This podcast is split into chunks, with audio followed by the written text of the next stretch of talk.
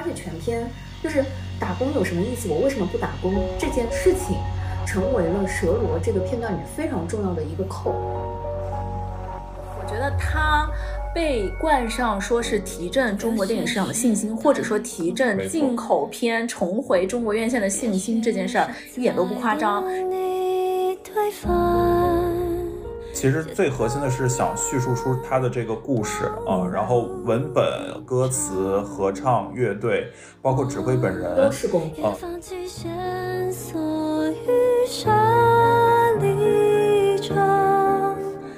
大家好，欢迎收听四票俱乐部，我是 Lucia，我是唐小友，我是大卫。好久不见，我估计大家听到这期节目，可能甚至都已经过完了年。哎，这是个什么台？退了吧，退了吧。不至于，看到你也知道是十二月跟一月，就是这是一个正经的跨年节目。Hope so，对，所以就是好久不见了以后，其实时间过去了嘛，那这个月度的总结它还是会来的。嗯，对，虽然这个十二月一月我们都经历了一些短暂的跟世界的断联，嗯，一般是一到两周。对，希望现在希望现在听到节目的你就是逃过一劫吧。但是我真的不好受。一定要分享一下，就是说，嗯，我们三个人之所以把这个嗯断档的周期啊会被拉长，是因为我们分别在三个不同的时间，然后两周两周两周是的，排在一起了之后，就是我我们并没有同时生病，对，没有同时咳嗽，没有同时不能讲话，对，然后这个周期就被无限的拉长，是，以至于我们当时盘起来的时候发现说，十二月我们真的也没有看什么，根本不配。就是他也根本撑不起一个节目，然后我们整个状态情绪也可能并不是非常的饱满。当呃进入到呃一月份快要告别这个嗯虎年，觉得还是应该给十二月和一月一个名分。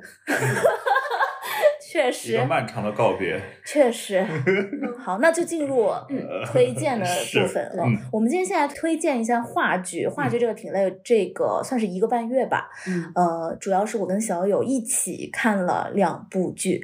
首先是一个，其实他说是话剧，又有点介于一些新媒体呀等等的形式之间，叫做《世界旦夕之间》。对，是李建军老师的作品。就是，嗯，这个是我觉得。呃，其实我的十二月只撕了这一张票，就是，嗯，非常简单。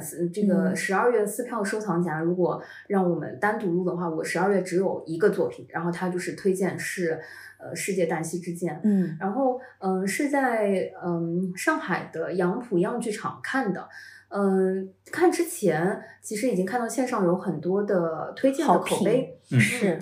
呃，因为李建军老师这个名字呢，实话说，就是他在整个话剧舞台市场上做的内容，都是呃有一些所他的先锋，并不是说嗯不不不知所谓的先锋那种路线，对吧？我就不举人的名字了，我觉得还是我礼貌一些。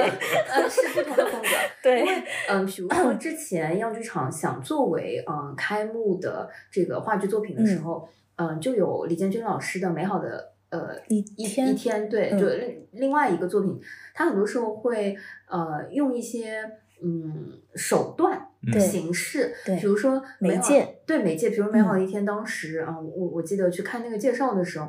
就是会请很多的素人的，嗯，讲述者演员，对，讲讲述者变成演员，嗯，然后呃，让他们每个人都在自己的一个频道里面去讲述自己的这个故事，然后，嗯嗯，观众在现场是都会戴上耳机，选择你想听的一个频率去听，呃，舞台上的人的那个同时同时段的讲述。那世界旦夕之间这个作品呢？哎，他嗯，好歹全部是专业演员。然后嗯，比较有意思的是，他原先是一个呃讲述的，呃，应该是德国的一部一九七三年的一部西德的电影《啊世界旦夕之间》，是有一部原版的这个电影作品的，对，黑白片哈。然后，呃，当你进入到那个现场的时候，首先在舞台上，嗯，它也是有实时影像技术的。嗯，其实我们在话剧作品里面去看到实时影像技术在使用的时候，之前更多的，呃，是感觉它有那个电影的拍摄感。嗯啊，然后是把呃观众的视角呃用另外一种镜头的方式，呃或者说更放大，或者说更。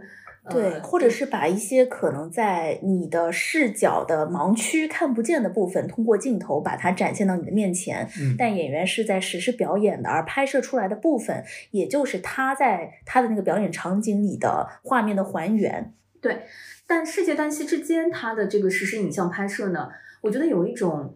嗯，就是把电影工业和舞台艺术，嗯，很赤果果的呈现在舞台上的那种手段方式。对，嗯，他在舞台上的很多的镜头其实是绿幕，两块绿幕，两块绿幕。嗯，然后通过实时影像的拍摄和原先的黑白电影，呃，以及呃，在。两边在舞台上你看得到的这个周边呢，用这个呃电影和 CG 的这个技术把它合成在一起。嗯，当你抬头看到那个大屏幕实时影像的时候，其实你看到的是一个抠出来的合成的合成。对。然后你看到舞台的时候，是演员们在这个绿幕上，在摄像机之前进行非常赤果果的表演。对。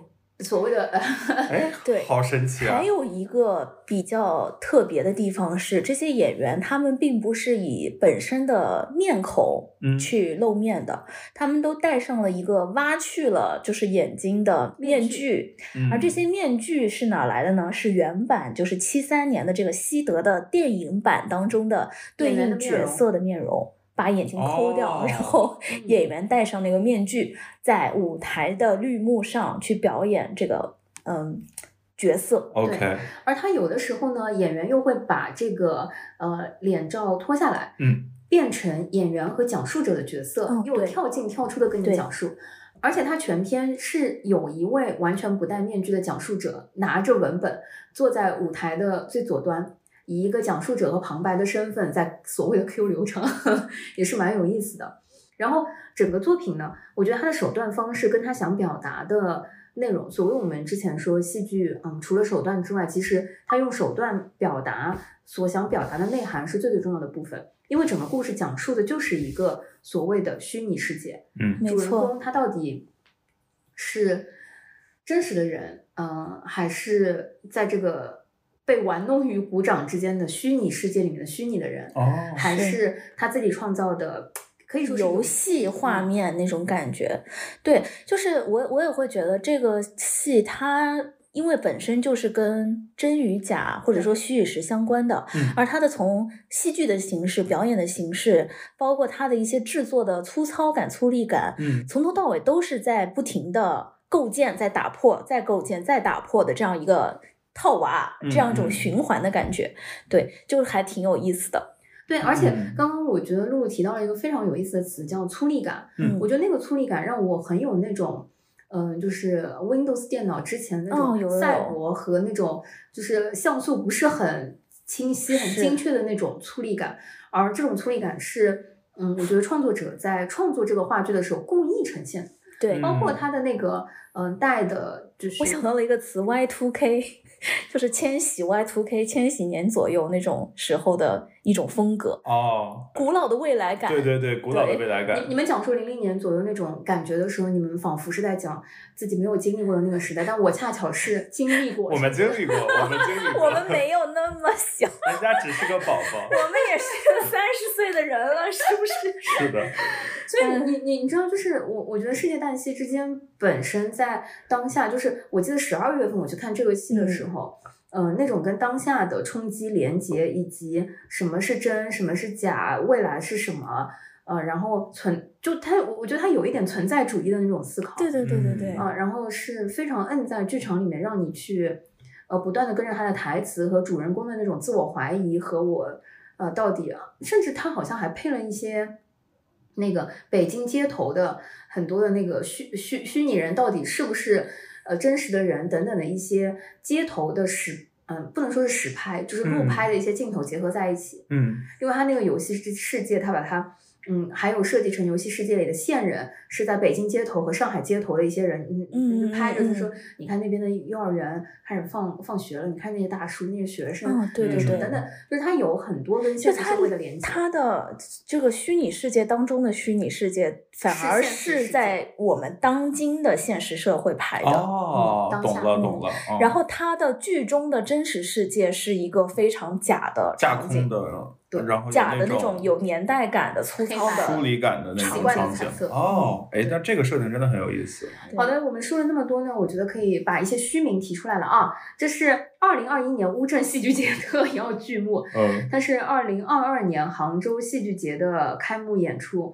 嗯，第七届中国原创话剧邀请什么呃特邀剧目啊，反正就这意思，就是想说的是值得。对，然后呃，我个人的体验是最好不要坐在前排，因为有点累，有点疲劳。对，有的时候非常近，你很难看到一个全局。嗯，对，一会儿抬头，一会儿看演员，一会儿干啥？还有呢，就是我觉得你要做好非常长的准备，因为它真的很长。就是所谓的那个长，是因为。它有太多大段的台词和内容，但是呢，他的演员又有很多，嗯，很多的部分和很多的时候是带着那个所谓的呃电影剧中人的面罩，对对对，所以使得他很多的表演是肢体，但是他的表情你又是很难感知到的，是，所。以你看着一直看着一个假脸，又在探讨一个很真实的内容的时候，你其实又很代入，又很好看，又在期待后面会发生什么，嗯，呃，无疑当中呢。会消耗很多的体力和精力，对，嗯，使得不停啊咳嗽的我呢，在下半场啊，我们已经不知道到底 他发现自己是真还是假，什么时候发现？反正我们俩都瞌睡了一段。哎，这儿我可以插一个，我上个月还玩了一个游戏叫《底特律变人》，然后它那里面就是。呃，在未来科技发展的特别特别先进，它制造了很多就是帮你服务的那种机器人，嗯，但是他们的很多，比如说感官呀，然后外貌啊，各种各种动作，其实都和真人无疑，嗯，呃，然后这种时候，就是那个游戏最终探讨的就是可能是你认为。这种和真人几乎看不出差别的人，到底算不算人？有没有人权？等等等等，就是很多很多问题。然后那个游戏它也是可能有几万种不同的分支，就是你的每一个选择都会影响你后面能看到的剧情。嗯，我我其实会觉得很多的科幻作品都在讨论这个话题，就是不管是失控玩家啊等等等等的，对对对，很多很多的作品，包括甚至《三体》，其实也跟。嗯，虚或是真或假和力量之上有没有新的一层大手等等的相关是，但是那么你给《三体》动画打了几分呢？笑而不语。但是这。这个戏剧以及它，就是我看完了以后觉得非常有意思的地方是，它这个电影是一九七三年的耶。嗯，对，在一九七三年的西德就已经有人开始去讨论这个，而就当时的计算机还没那么发达的时候，嗯，大家已经在考虑游戏当中的世界到底是真是假，以及会不会我们也生活在一个游戏世界当中了。嗯，看完了这个戏剧版以后，我其实对当年的电影版也很有兴趣。嗯，准备但其实这个这个话题在哲学里也是亘古不变的一个话题了。嗯，是，确实。但是我我反而非常非常推荐在现场看，呃，世界旦夕之间很重要的一一个原因是，我觉得科幻的题材和思考，嗯，在呃电影或者游戏或者说现在的虚拟时代，呃，影像时代，嗯，去讨论和呈现的时候，呃，已经有很多的范例了。嗯，但是要在呃，戏剧舞台去讨论科幻和真假和这一个类型的话题，其实是蛮需要更大的世界观、手段和维度的。是，而世界旦夕之间的这个手段，我觉得非常好。嗯，就这个手段并不让你觉得呃突兀，也不让你觉得就是很假，而手段本身就带入了这个思考，我觉得本身非常推荐。嗯，是的。好，下一步，下一步呢，也是一部非常多好评的作品，就是呃，很久之前，哎，不是很就去，我记得去年二二年的时候，几度宣传会在上海上演，结果最后呢都没有演得成，然后在今年，也就是二零二三年，终于哎演成了，就是《杂拌哲罗或沙拉》。嗯嗯，这个这个戏我非常喜欢，就是我。觉得看之前啊，期待已经非常非常高了，因为我记得很久以前就开始，就是很多的人都在群里猛夸蒋奇明、蒋奇明、蒋奇明。我觉得对这个名字，确实演员人没有见过，这个名字已经非常熟悉了。然后我看完了，带着这么高的期待走进剧场，看完了这个戏，觉得哦，还是有很多的惊喜。啊，一个是我觉得不只是蒋奇明，三位主演陈雅迪、张一曼和蒋奇明都非常的出彩。嗯，其实三个人都很有戏。这整个杂拌折罗或沙拉呢，其实在剧中或者说在戏中并没有直接的体现这三种食物。嗯啊，折罗是什么东西啊？我也不知道，感觉是一种北方的蔬菜。我好像是一个，就是一嚼着挺脆的一种蔬菜。哦，你知道我我 我其实我也不知道啊。我 我当时对这个，因为我自己去看了这个戏，我觉得非常非常喜欢。是在闲鱼上。好，这个词甚至不读作折罗。蛇螺哦，是蛇了。对不起大家，我们文盲了，见识少了。这个词拼为蛇螺，汉语词语是指宴会吃剩的饭菜。我刚刚装的不就被打脸了吗？对。哇啊！我突然对这个名字有了，就是我觉得好贴切呀。是，就你知道，我我当时对这个剧名完全不 care。就是管他的，我我我就叫他咋办，反正后面那几个名字我也不在乎。所所以就是瞎吃剩菜或者沙拉，对吧？对，可以这么理解。然后就是如果把这个蛇螺能够百度表达出来的话，嗯、我会觉得这个名字，这个剧的名字非常非常好，是非常非常贴切。因为嗯，杂拌蛇螺或沙拉，我原先看完的时候，看完从剧场出来，我觉得这个名字好在于说。嗯，它都有一种混搭，嗯，就是嗯。随意，然后呃生活中又日常又混乱又混杂的那种三种这种类型的食物，是，它又代表了这三个片段，嗯嗯。但是如果现在把当中的这个片段，这个名字和这个名词单独摘出来，嗯，我觉得。它非常非常贴切，因为第二段是整场我最最最最喜欢的一段，也是蒋奇明老师华彩让大家对他为之倾倒的那一段。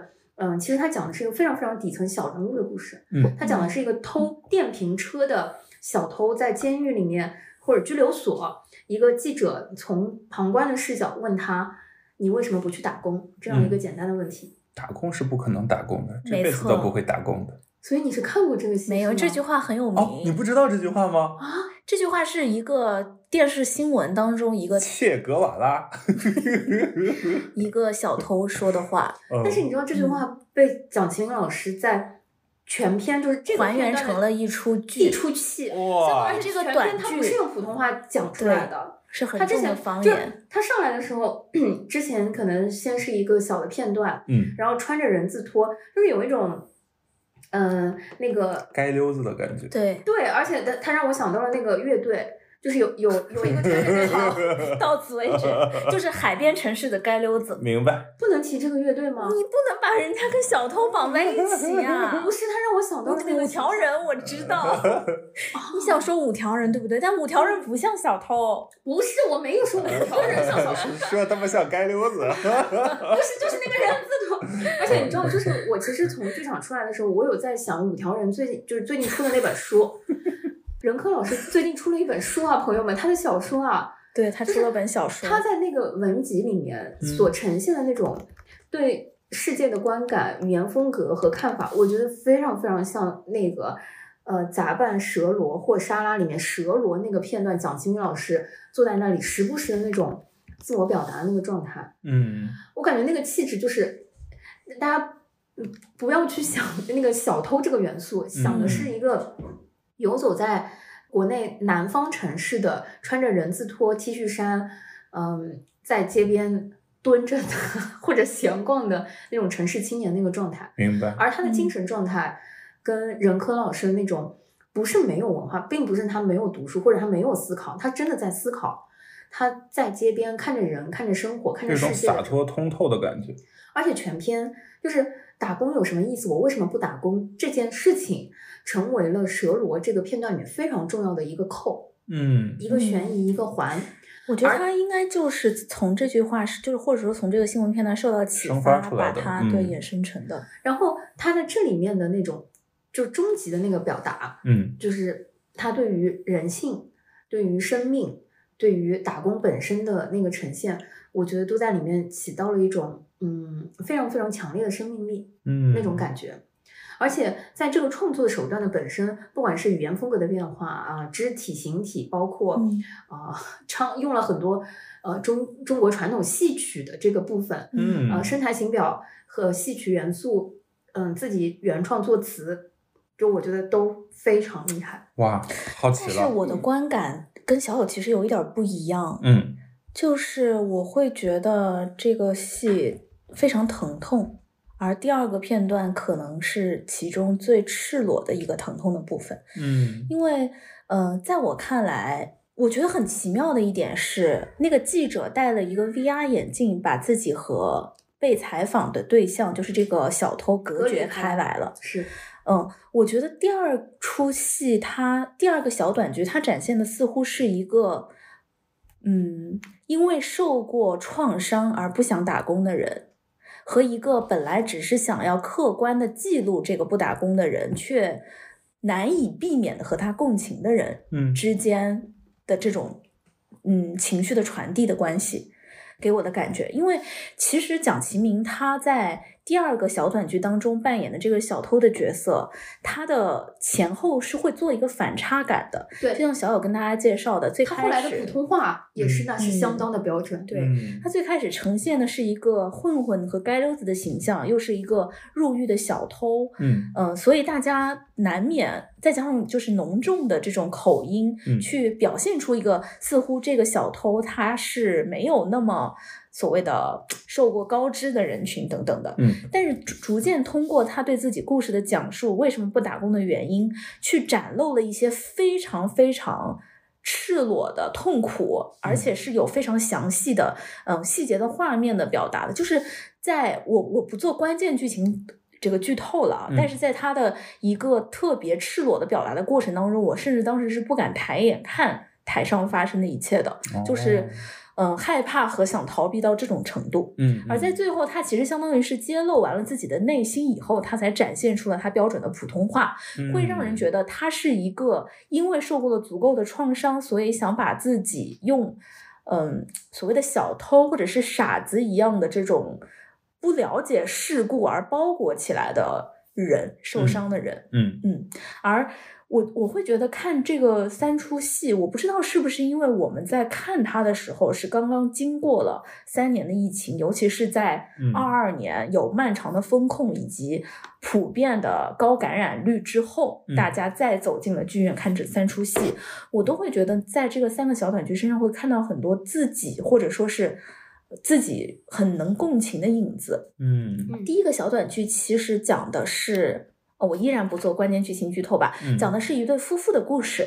嗯，但是就是说，他们因为疫情封控，不得不隔离在家了。嗯，就是不得不相聚在一起了。他们之间发生过很多的呃事情，在这个剧这个小短剧的过程当中，会慢慢揭露这个他们之间关系的真相。而在这个封控在家里的时候，其实，在我们很多的观众都是经历过这一切的。嗯，然后我在看的时候，就会觉得我仿佛也是那个被。隔离在家里，然后就胡思乱想，就是会想很多有的没的这些事情可以怎么做等等。那个人仿佛就是我。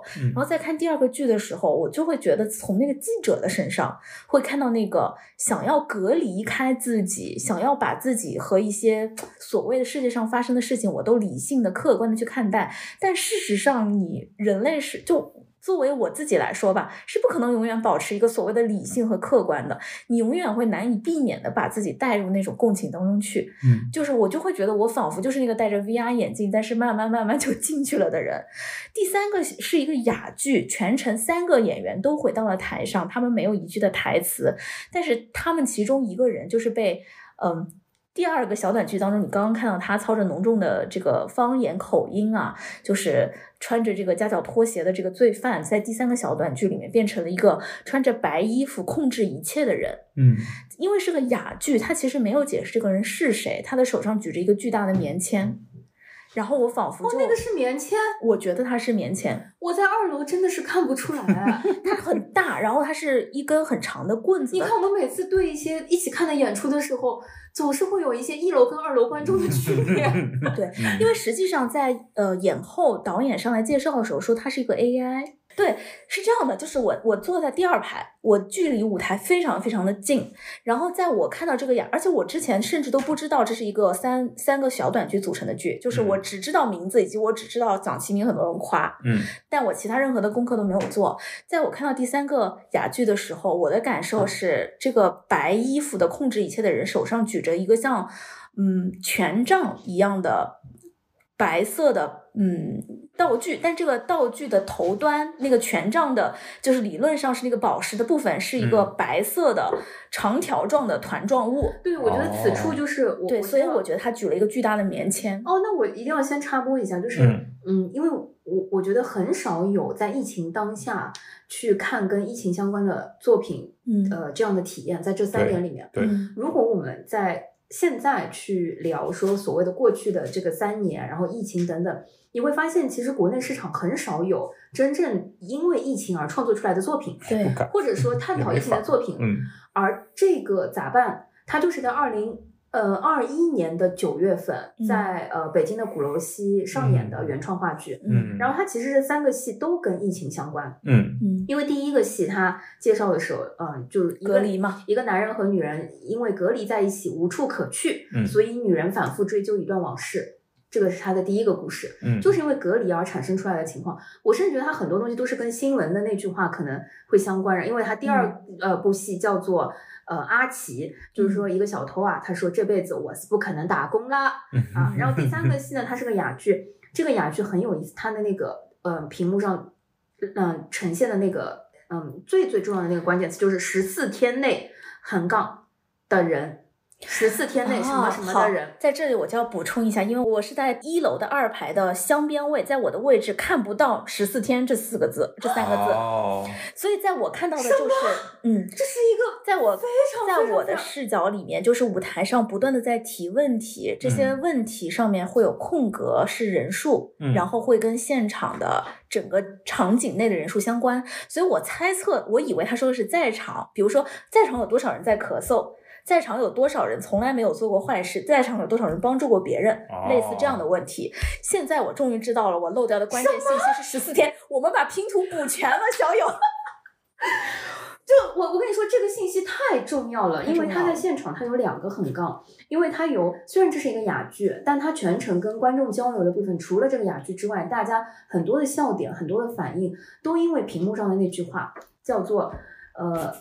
它是一个 AI 的机器，他说这个机器你可以查询到今天在场，呃，每就是在场的每一个人，因为他们都扫码，嗯、因为它前面会有一个片段，嗯，是呃，你从这个剧场进来之后扫码扫脸，就嗯，这变成了我们现在的一个很正常习惯的一个动作嘛，嗯，因为有了这个动作，它收集了你很多其他的呃元素和其他的信息。然后在这个屏幕上，这个 AI 它就会检测到今天在场的这些人里面，十四天内横杠的人，十四天内横杠什么什么的人，其中有多少人怎么怎么，有多少人怎么怎么，所以他每一次他的前提都会变成十四天内怎么怎么，你知道就是。嗯，十四天这个数字原先对我们来说是没有代入感和没有联想，嗯、并没有刺痛的。我我觉得，因为你前面讲“刺痛”这个词，我觉得是很直接的。嗯，但是呃，作为二楼的观众啊，就是 当你完整的看到全局视角，对，你知道看到那个屏幕里面，它首先出现十四天那什么什么，你首先先想到的是那个嗯，很。十加四，七加七，就太熟悉的那个信息和那个 十四天内怎么怎么的人，嗯，十四天内去过什么什么，或者十四天内怎么怎么，嗯、或者是就是太自然的联想到了很多这些东西。然后比如说，呃，当他提出十四天内没有说过谎的人，横杠多少啊、呃？然后十四天内。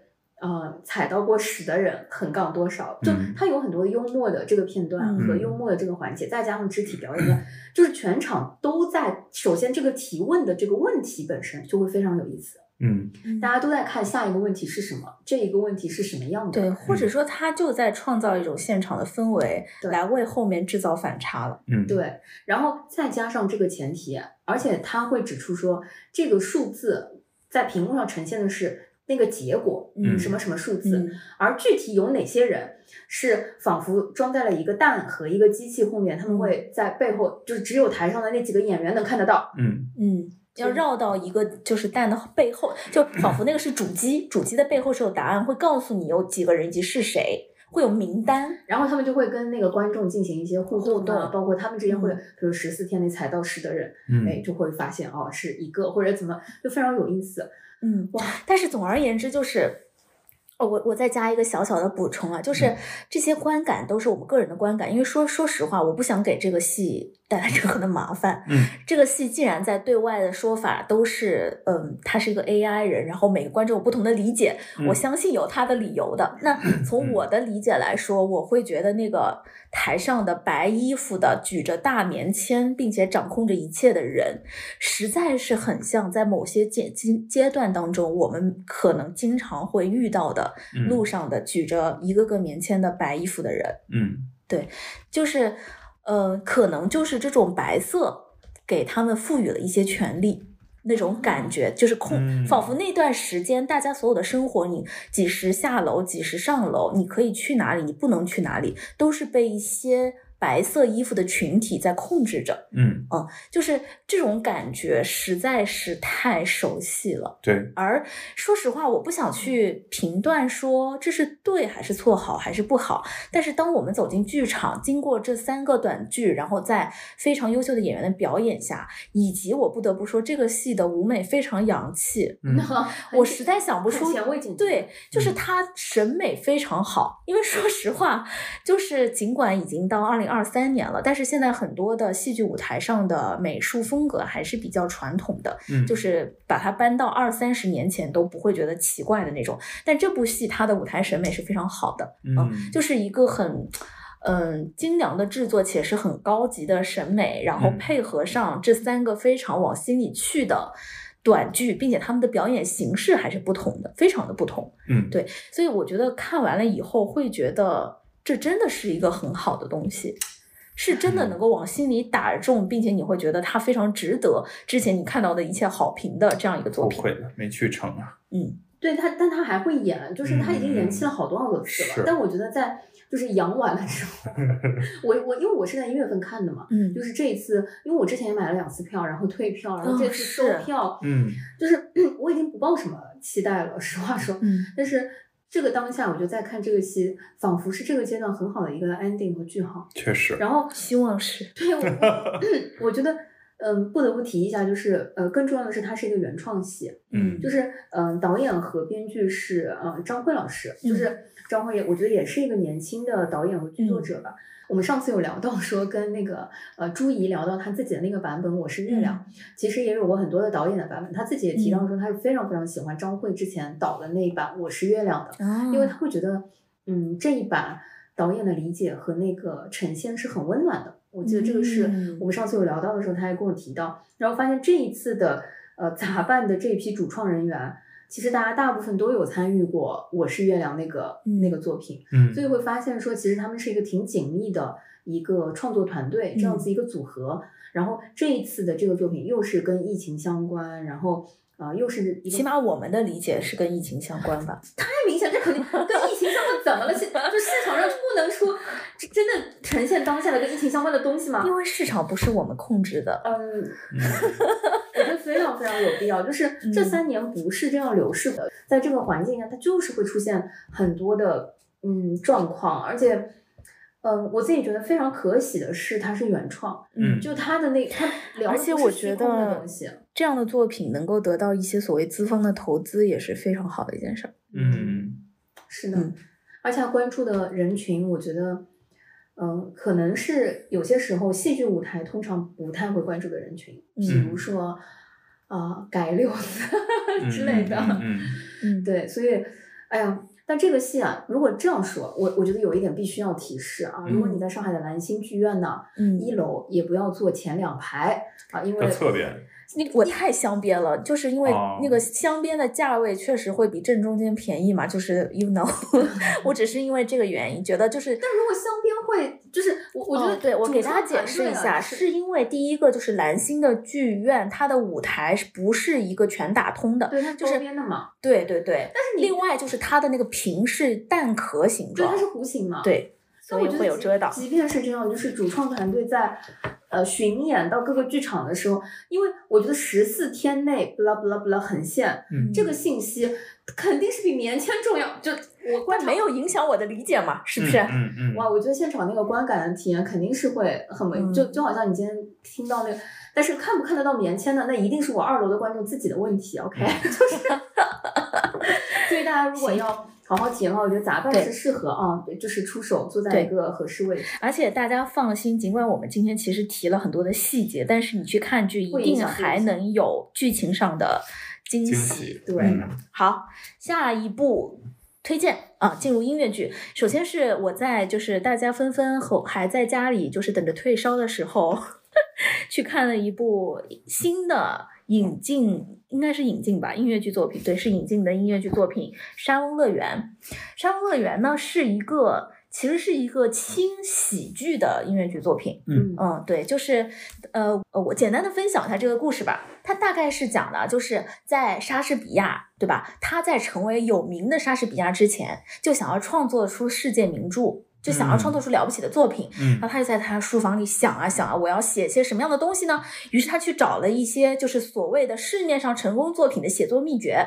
就告诉他，哎呦，就是男女主人公要怎么怎么样，或者是要走什么路线才能写出来。嗯，所以他就就着这些秘诀，开始了几部新作品的创作，包括了《哈姆雷特》，包括了《罗罗密欧与朱丽叶》罗密欧与朱丽叶等等几部作品同时在创作。嗯，结果一阵妖风吹来，这些剧本的稿纸啊打乱了，混在了一起。然后这些混在一起的稿纸呢，创作出了一个新的世界。这个世界就仿佛是一个莎士比亚主题乐园，宇宙。他的作品当中的各种各样不同的人物同时出现在了这个时空当中。于是呢，哈姆雷特和朱丽叶在这个时空当中相聚了，他们彼此启发，然后就对自己的人生产生了新的理解。就会开始想，我为什么要复仇呢？会想，我为什么要接受别人的求爱呢？等等的这些意义。而 罗密欧在这个世界里面也遇到了困惑，因为他就会觉得找不到朱丽叶了，为什么朱丽叶不理我了呢？等等，这样好。所以这个剧的喜剧其实大家就能想象出来了，就是在这种人物。戏剧当中的人物，以及他重新找到自己的过程当中啊，包括不同的时空，因为哈姆雷特跟罗密欧与朱丽叶，他们也是在不同的国家和世界生存着的嘛，对，所以他们之间其实是很多错乱的搞笑的环节的。那比如说，嗯，哈姆雷特出现在了茱莉亚的那个经典的阳台底下的草丛里，对吧？这等等这样的东西是会有些喜剧的。这种这种戏剧冲突产生的，那这当中就会产生很多的，嗯，很轻松的快乐啊，等等等等的。然后，当然在三个。这个剧中人不断的去寻找自己的时候，他们有的人可能觉得我就要成为一个别的人，那有一些人可能就觉得我就是想要做舞台上的主角啊，等等等等。嗯，而莎士比亚本人也在跟这些剧中的人物交流，因为他要让大家回到自己的世界里，他才能写出世界名著嘛。嗯，所以他还要遵循着那个写作指南当中，就是主角必须要怎么怎么样。如果你不想这样，你只能做配角了，对吧？类似这样的一些东西，去把大家各自往不同的道路上牵引。而整部音乐剧的最后，其实就是原来的剧中这个三个角色，可能在新的正式舞台上上演的这种成功的剧当中，又扮演了各自不同的角色，而最后这个。呃，莎士比亚就是成功的创作出了世界名著。嗯，好，所以大家能感觉到这个故事呢，它首先肯定是一个虚构的，对吧？闹剧，嗯，对，闹剧架空的。我就想表达就是好忙啊，对，就我听到这里就是，而且因为呃，这个戏我记得是在二零二一年的呃韩国音乐剧引进的呃文广那个推荐会上有有看到过他的那个韩国原版的片段。嗯，我当时印象当中就是这个片段，我就我。大概就是一个呃反串，就是演砸了，就就有点，就是我我我当时不太理解他其实具体讲了什么，但是那个名字和那个画面连在一起，就给我那个感觉叫做好忙啊。然后现在我听露露看完了中文版之后再去讲那个阵，我还是会觉得说，就能感受到那个气氛，就是快乐轻松。真的台上的演员可能就是。很忙哎，所以其实我会觉得演员很重要。对，就是呃，我看的那一场呢是施哲明、张伟伦、张志海、刘昊然四位演员。嗯，除开唱以外啊，施哲明跟张伟伦的表演都非常加分。嗯，就施哲明他扮演的是沙翁，他本身就是一个有一点那个味儿。对对对，就是一个有一些就是小坏笑那种的。你看我就没有。这么说。对，总之就是他是很成功的，就是用他跟其他演员之间的这种不同的感觉 去带动或者说串联起了这个戏。而这个剧当中，张伟伦是一个非常谐星的角色，嗯，是是是，很好笑。所以我就觉得张伟伦跟施哲明的表，施哲明稳住了整台，让整个戏成立了。就不然就是大家在赶闹尬闹嘛，就是在赶场，对吧？但是因为施哲明的稳定发挥，所以整个戏很成立。就相当于我觉得他稳住了全场，而张伟伦靠他的搞笑的发挥，就可能平时他很多别的嗯音乐剧作品或者说大剧作品当中是很难有这种搞笑的场景给他发挥的。但是他在《沙漠乐园》这样一个需要让大家轻松愉快的剧当中，给到了足够的。小包袱和笑点，嗯，来让整个东西成立了，对，所以我觉得它虽然是一个，呃，说实话，这个戏是一个你不能仔细去思考的戏，因为它所有的剧情我刚刚就说完了，就是 它没有任何更多的花头精在剧情上，而且不能细考究，毕竟他们的各种设定差距都都都很大。是。我我觉得确实这个戏非常考验，呃，即便是中文原版，它翻翻过来，那也是非常考验。嗯，节奏感的，对对对对，因为他如果做的着急，就像是在呃拼命的完成任务，嗯，就是他如果演得急，演员稳不住，或者说呃整体的舞台调度和导演本身的一些调整，嗯，不能够让大家觉得是在一个一个阶段的欢笑、喘息、再欢笑、再喘息的过程当中。就会显得台上很匆忙，是是在一个一个的赶场和完成任务。那么，那我觉得现在这个状态是感觉挺好的。对我看的那个演员组合，我觉得是一个挺就是整体氛围啊，就是很轻松幽默，看完了以后心情很愉悦。但是呢，也不一定会想二刷这样子。对，还是呃总体还是推荐，就是特别是如果你没有你想看一点轻松的东西，然后市面上其他的那些轻松的小剧你都看过了，那我觉得这不失为一个选择。嗯嗯。好的，嗯，我我想推荐的那个音乐剧，其实是一个一月份我看的，呃，比较小剧场的原创的，呃，国内的音乐剧叫《蝶变》。嗯，呃，其实《蝶变》之前也有做过一些呃孵化的 workshop。嗯，那，呃，首先我我觉得《蝶变》的呃演员很少，是嗯两位女性之间的那个故事，它的设置是在呃豫园路上的一个公馆。嗯，然后呃，一位呃，可以说是小报记者吧，在民国时代啊，他呃想就去拜访其中的呃一一位这个嗯，可以说是交际花 呃女士。那嗯，其实去的时候发现她不在，那她的这个所谓的房东吧，或者收留她的啊这个另外一位啊女士，就聊起了他们之间的一些过往和寻人启事和她失踪了前后的一些故事。随着这个开始铺陈展开，那它一定程度上也有一些呃蝶变嘛，就是怎么说呢？蝴蝶的蝶，变化的变。那另外一个程度上，我觉得它有间谍的谍，变化的变等等这些意思。谐音梗。对，嗯，所以所以你能嗯，就是体会到它整体的那个风格啊，就是有一些民国那一些元素啊，民国呃上海豫园路老房子里有关两个女性啊，在当下的呃家国情怀等等各种的啊这些内容。嗯，那音乐呢，呃，是两位这个呃国内的比较年轻的作曲和这个呃音乐总监创作的这个作品，所以整体的这个。呃，音乐和这个故事加在一起，它是，嗯，怎么说呢？小剧场原创啊，讲中国人、上海人自己的这个故事，以至于呢，它没有什么翻译的问题，或者说它的整体音乐词和旋律和音乐本身的咬合和这个创作和这个节奏都是非常自然的。嗯，包括啊，大家整个舞美啊、灯光的调度啊、民国风，包括呃不同版的这个卡斯，我觉得。嗯，可以说是两两组合的女演员相互之间都有不同的火花和这个风格，包括其中的那个呃，可以说是像呃珍珠线一样的这个男演员在里面的这个呃表现也是非常稳定的。嗯，那所以我自己是觉得呃类似这样的原创的作品，嗯，还是非常推荐的，而且它制作上也是比较呃怎么讲，就是相对精致的。哦，但是嗯，要说我我我觉得是不是？完美无瑕，或者说，嗯，怎么样？因为其实我那天看的时候是在呃上海大剧院的小剧场看，嗯，呃，因为是讲女性的话题啊，然后女性在那个当下很多的呃家国担当的一些呃这样子的议题等等，其实有很多的呃，我能感受到周围的观众是掏出纸巾，或者说呃会有一些抽泣的。他其实没有中场休息，所以是一气呵成的这样子一个状态。嗯，我可可可能是我自己嗯没有那么强的那个代入感和这个，所以嗯没有特别打中你。嗯，对。就是我觉得都有，就是都是在意料之内的，就是没有特别呃情绪上的这个意料之外，或者说很抓人的细节，或者是那个其实对在我的情绪上那个没有，但是音乐很好听等等，就我觉得它是一个呃比较不错的完整的作品。嗯，还在演吗？啊，还会有，还会有，就据说三四月份还会在上海也会有。我还有点好奇的，这样听下来是嗯。行，好，我们的这个其实是一个半月了，话剧和音乐剧竟然就到此结束，我真的笑死。对，但是呢，小友跟大卫在还是看了一部，就是我非常羡慕的作品的，就是。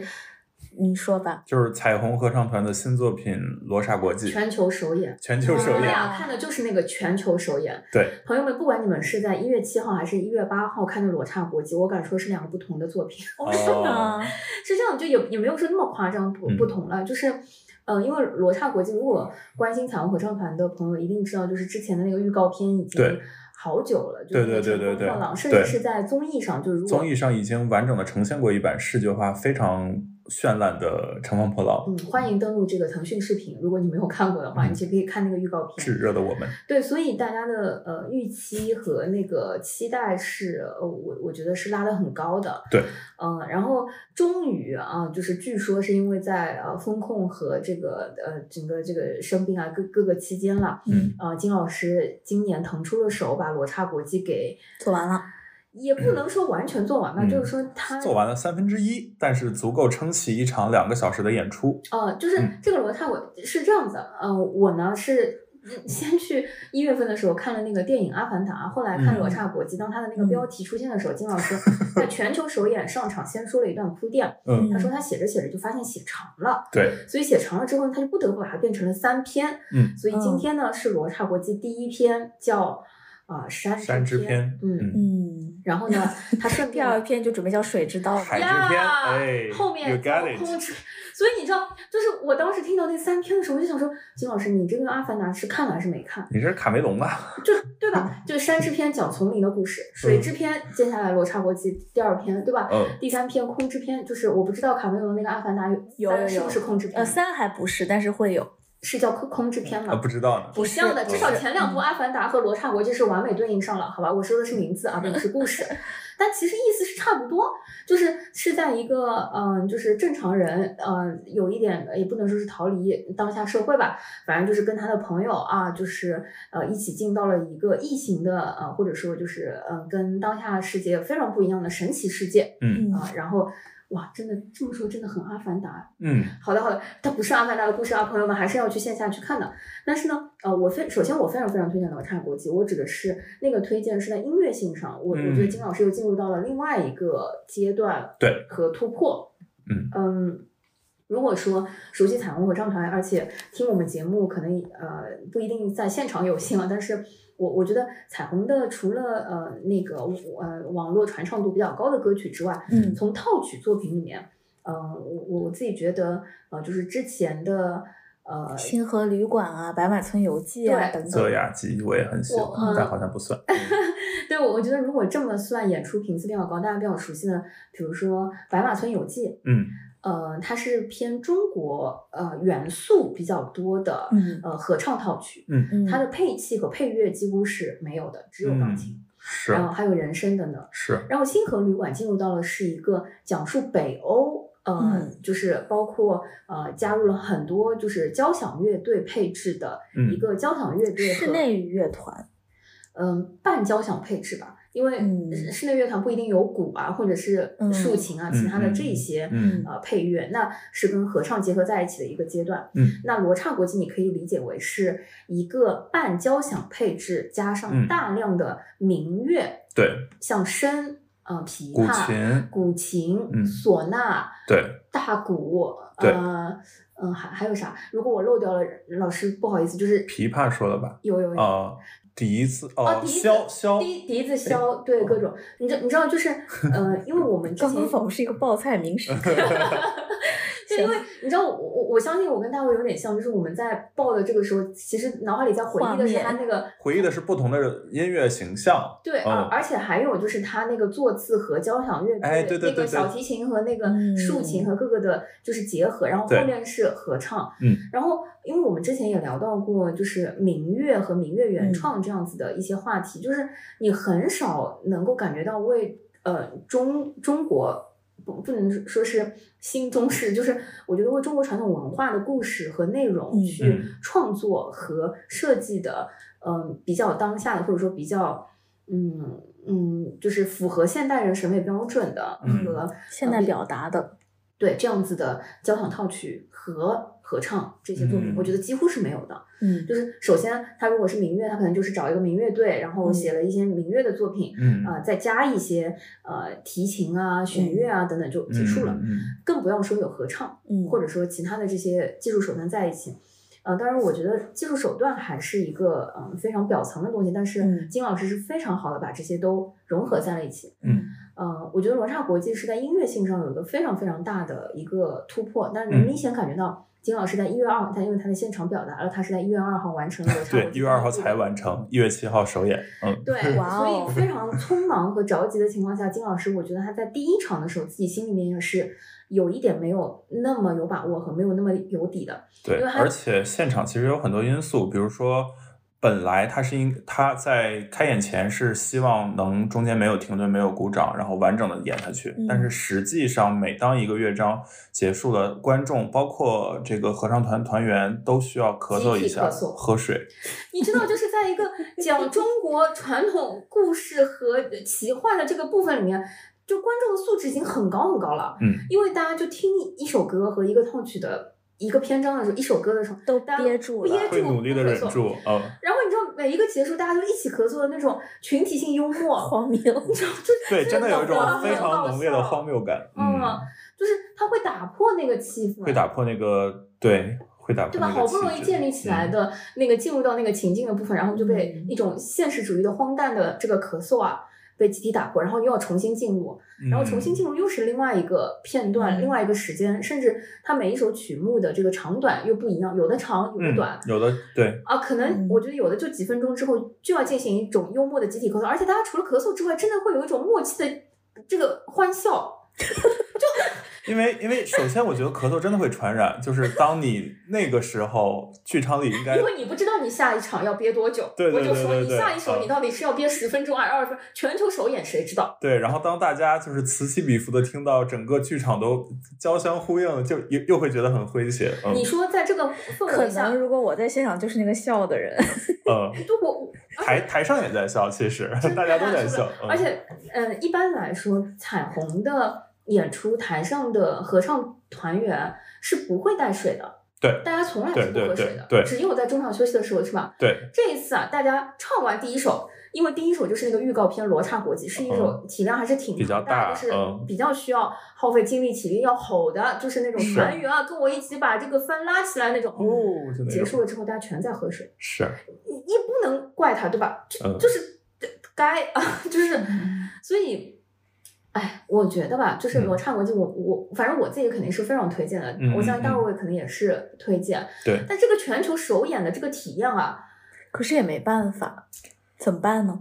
嗯，对，我觉得就是刚刚小友说了很多音乐上的东西，但我觉得金承志他除了。众所周知的是一个比较好的作曲家、指挥家之外，他的词的能力，就是他的文学能力是非常非常非常强的。这也是我之前看《星河旅馆》时候很惊讶的。没错没错，尤其他对古文的能力，就是呃古文的这个水平，不管是阅读量还是输出能力都非常非常强。因为以前我也唱过很多他的作品，我知道他在构建这种中国传统意境的时候，是他的那个词是多么的准确和精到。嗯，对，所以就是。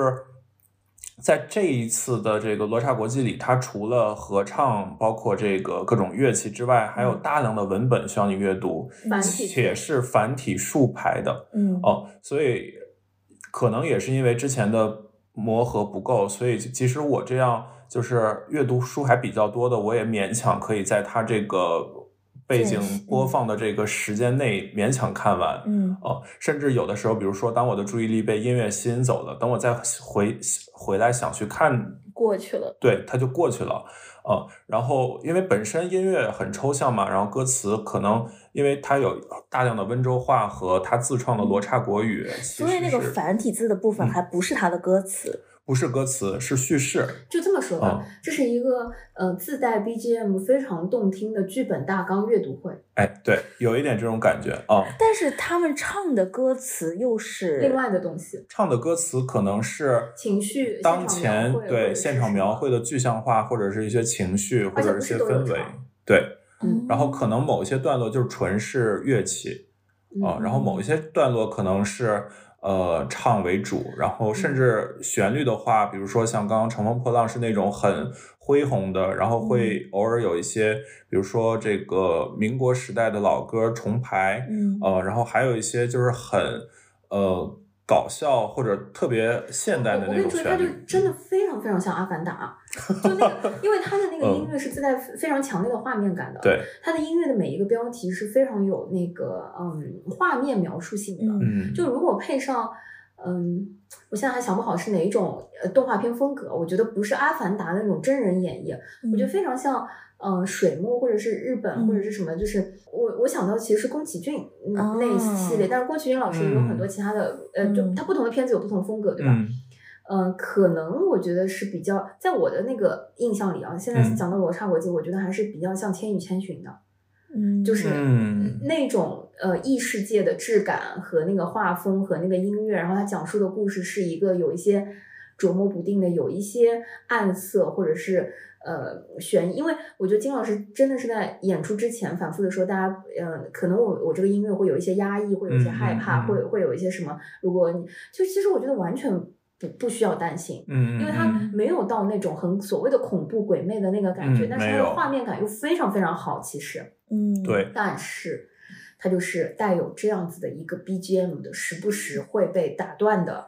一个强烈呃文本大量的体量的剧本大纲阅读会，就是那个乐，我我想说的是音乐的乐和快乐的那个乐乐的那个愉悦的乐，就是但是啊，你一定要摁在那里，就是完成那个剧本大纲的阅读。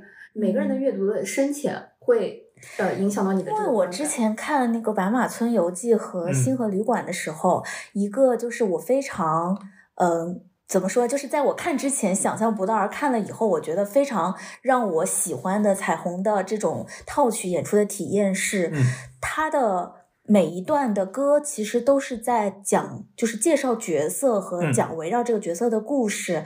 然后我会觉得会随着他的一些念白以及影像的部分的结合，然后配合他的演，就是合唱的这个演唱，把就是整个。故事从纸面上一个个跳起来，变成一个完整的像剧的那种感觉，会会让我觉得活回来。有一些，但是这次已经。但我会想，因为我我之前看的时候那个感觉就是，所以在看的过程当中，你一边听他唱，一边能够及时的捕捉到他歌词里的内容，让他跟音乐彼此结合起来是很重要的。那这是两码事，因为我举个例子，比如说《罗刹国际》的上半场。呃，虽然可能有九首或者是十首歌，嗯，但是真正完整有唱词的可能不超过三首、三四首，有很多的他没有唱，没就或者说只有一些和声，嗯，呃，或者是 BGM 旋律的东西，他没有大量的唱，就是啊，或者语言不详，比如说他创造了一种猴子的语言是那那那那那，所以他把合唱从纯主角变成了乐器的一部分，没错没错啊，合唱就是他整个构造的一个配器，明白了，对，然后你。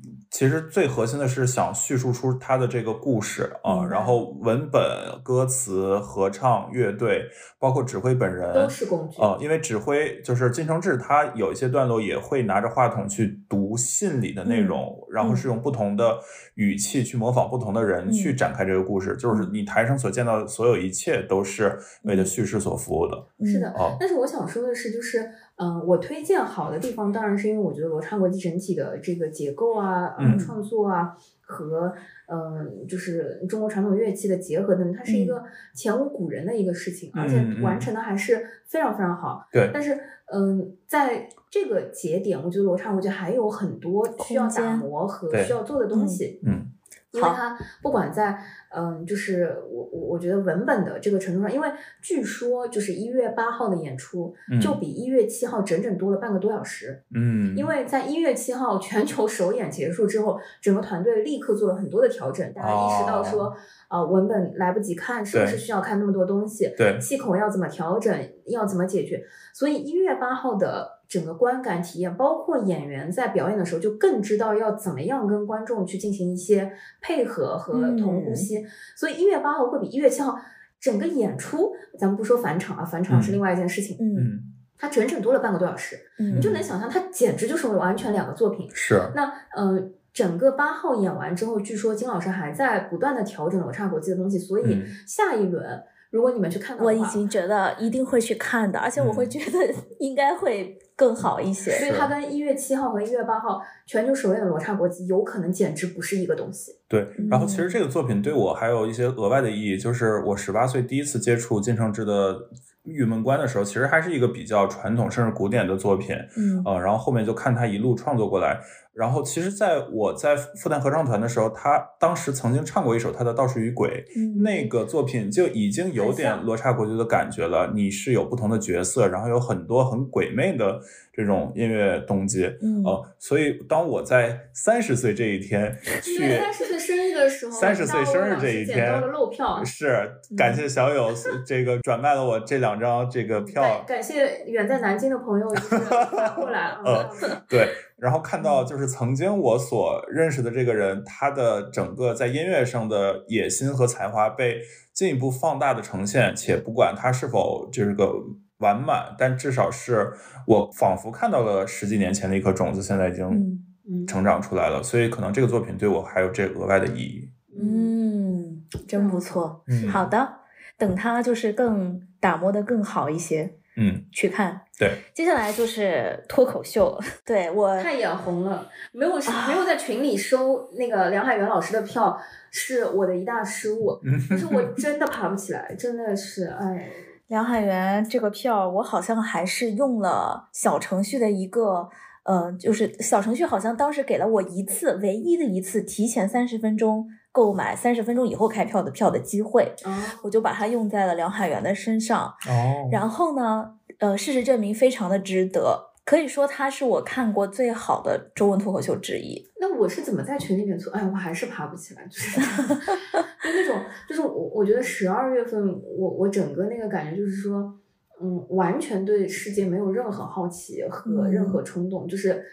嗯，我当时记得还在群里面跟群友讨论的时候，我说大家真的身体我就没有什么演出是这辈子就是非看不可的，非看不可的，就是怎么样？但另一方面，我其实对，嗯，因为我我其实整个年底的，从我从十一月份就开始生病，嗯，就是陆陆续续的感冒啊、咳嗽啊、反复啊，感觉有咽炎那种，对，就是一直就没好。对，然后到十二月份真正的呃被阳过，就是感染，对，然后我我真的是。对全世界都没有任何的好奇心，嗯，就觉得不不没有任何东西能够把我勾引出去。确实，那段时间我觉得状态太差了，真的完全不想。出家门，嗯，即便是这样，梁 海真的，我我现在就不得不说，我我也看的少了，但是这个专场对我来说还是很有吸引力的，因为之前已经有非常多的脱口秀演员在各种场合表达过，说梁海源的坐在角落的人是所有的脱口秀演员都应该看一看的专场，嗯，因此。就是尽管说实话，梁海源在线上的脱口秀演员当中不算是我。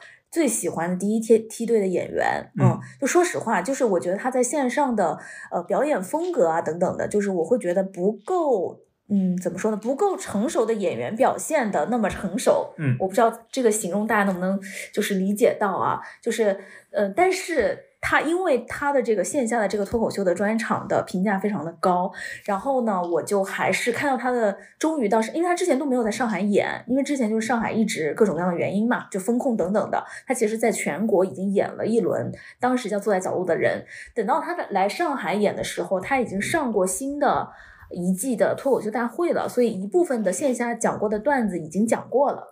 因此，他现在的这个专场叫《坐在角落的人二 》，所以我理解是应该是把一部分线上用掉的东西拿走了，重新做的。那我带着一个其实已经是相当高的预期去看了这个。呃专场了，嗯，结果还是会觉得，确实他梁海源在线下的整体的状态也好，包括表现也好，都是远远好强于线上的，嗯，就是一种感觉。因为我其实也看过好几个呃脱口秀演员的线下的专场，就包括小鹿等等的，我会觉得很多的演员他们的专场的感觉就是我有很多个十五分钟的段子。很多套，然后我从当中挑一些可以串起来的，一起变成一个呃一个小时或者是两个小时的演出，就是会有很多一段一段一段的这种感觉，这种割裂感。但是梁海源的。他的创作形式肯定也是有很多小的段子创作出来的，可是他整体的专场展现出来的形式，你会觉得它是一个结构非常缜密的，然后文本非常完整的一整套完整的表演。它中间你是不会有那种哦，现在我可以休息一下，中场休息的这种感觉没有的，你就是觉得一口气，然后整体看完会觉得非常的满足。当然，笑点也很密集，我就是觉得笑的没有停下来过。嗯，他在线下会更放松，然后很多的讽刺性很强的东西，他把这个尺度拿捏的刚刚好，就是你觉得他这么讲，就是刚好踩在那个能不能讲的这个边缘，疯狂的试探的那种尺度上面拿捏住了，然后你会觉得，嗯，这种。在现在的中文语境当中，很少能够接触到的密集的讽刺。和密集的笑点被一次性的打磨的很完整、很好的呈现出来了，所以一口气看完以后，我心里非常的满。就是我从剧场走出来，我没有任何的什么，哎，其实哪个部分还可以再打磨打磨，我没有 任何这样的想法了。整体就是觉得非常的满足。我觉得是质量很高的一个专场。如果说呃巡演到你所在的城市，是非常推荐你看的。嗯嗯嗯。然后呢，与此同时啊，我在嗯吐槽的或者。说是我们这个月三个人仅有的两个吐槽作品 都在你身上，辛苦你了，也是都是喜剧，对，神农尝百草。嗯，因为就是说实话，我真的需要快乐，对吧？所以才会看喜剧嘛。然后，但是呢，嗯，大家市面上现在国内的华语的喜剧厂牌当中，其实就是所谓的南效果北单立人嘛。嗯，那大家其实对。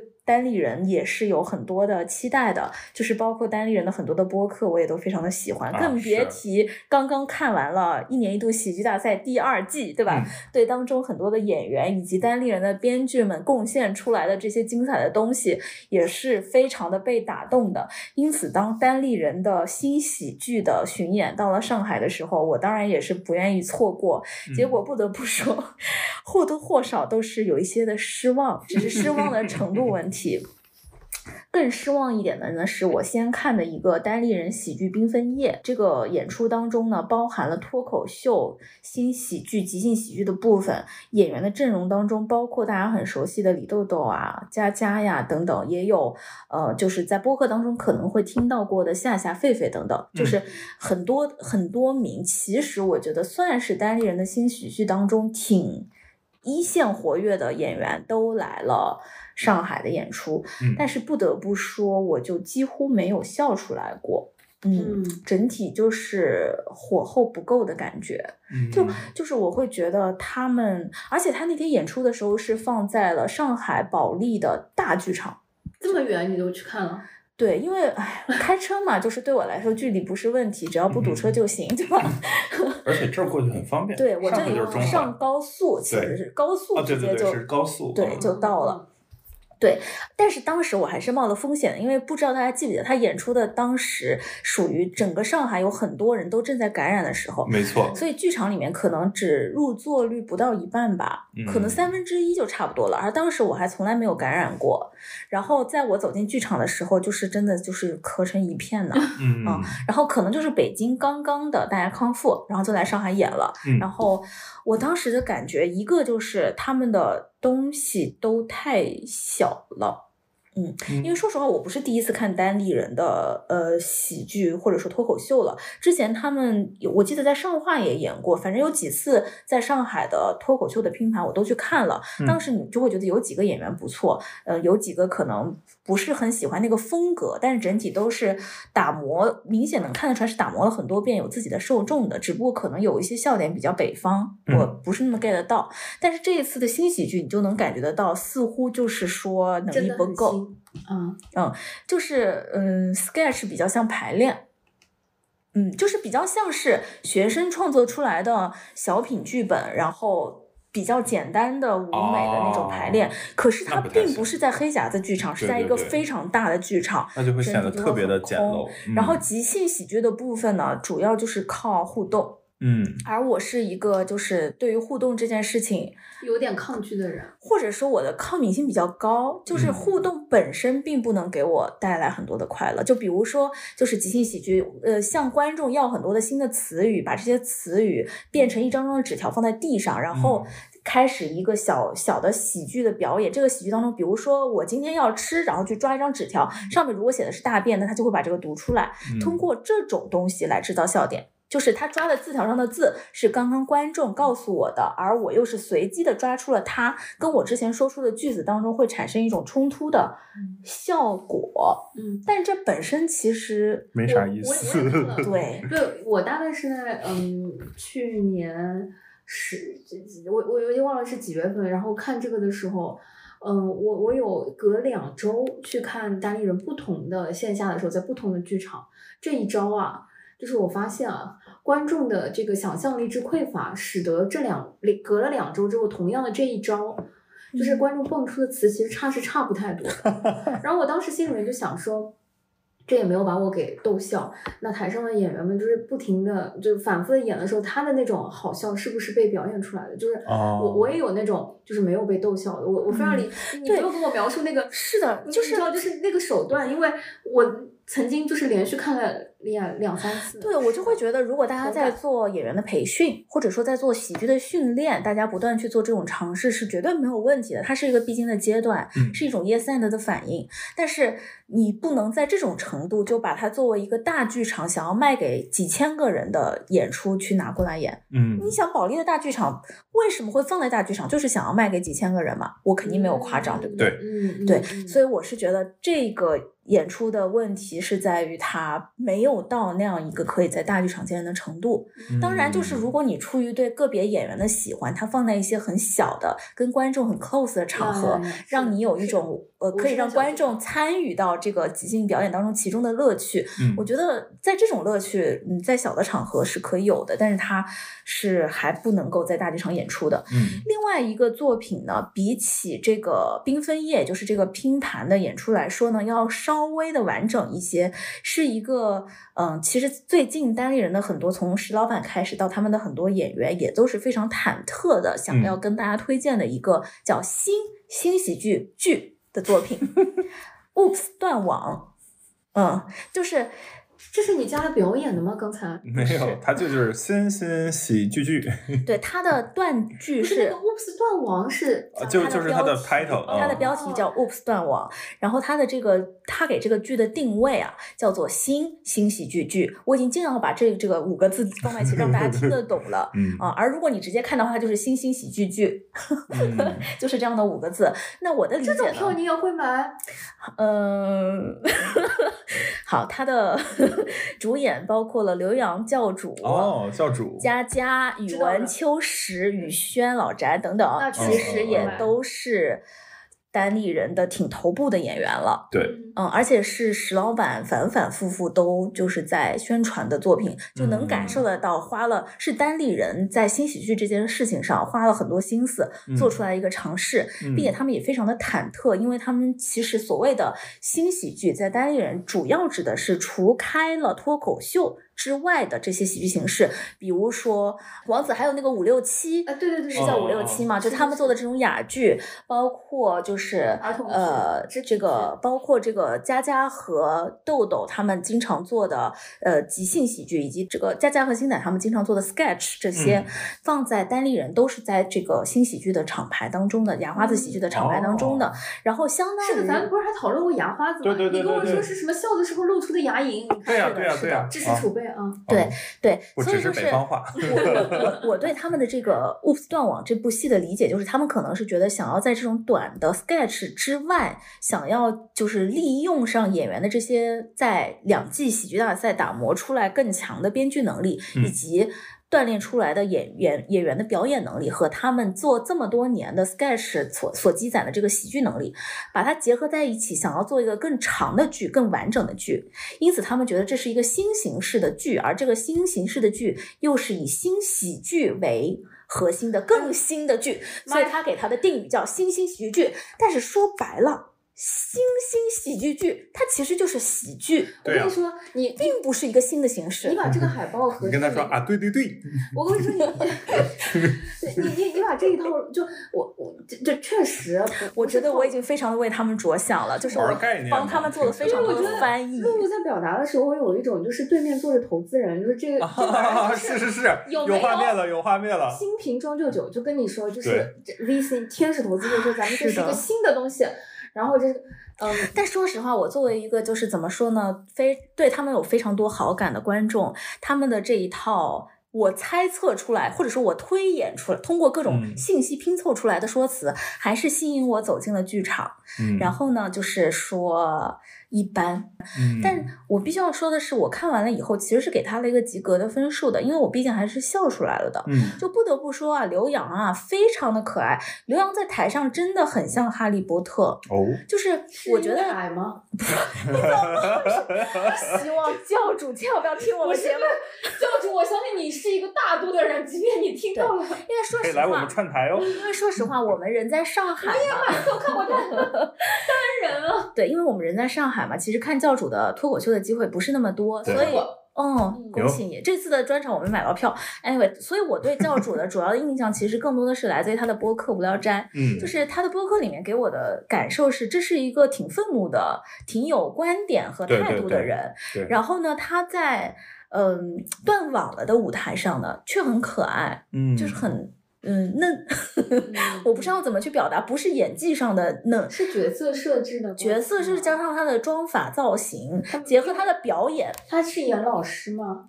不是，除了老师，我们教主会演。不是，因为我也看了那个二喜，很好。这个剧情的单薄，以至于我快要忘了他是。好，我看到这个剧情简述，想起来他是演一个小说家。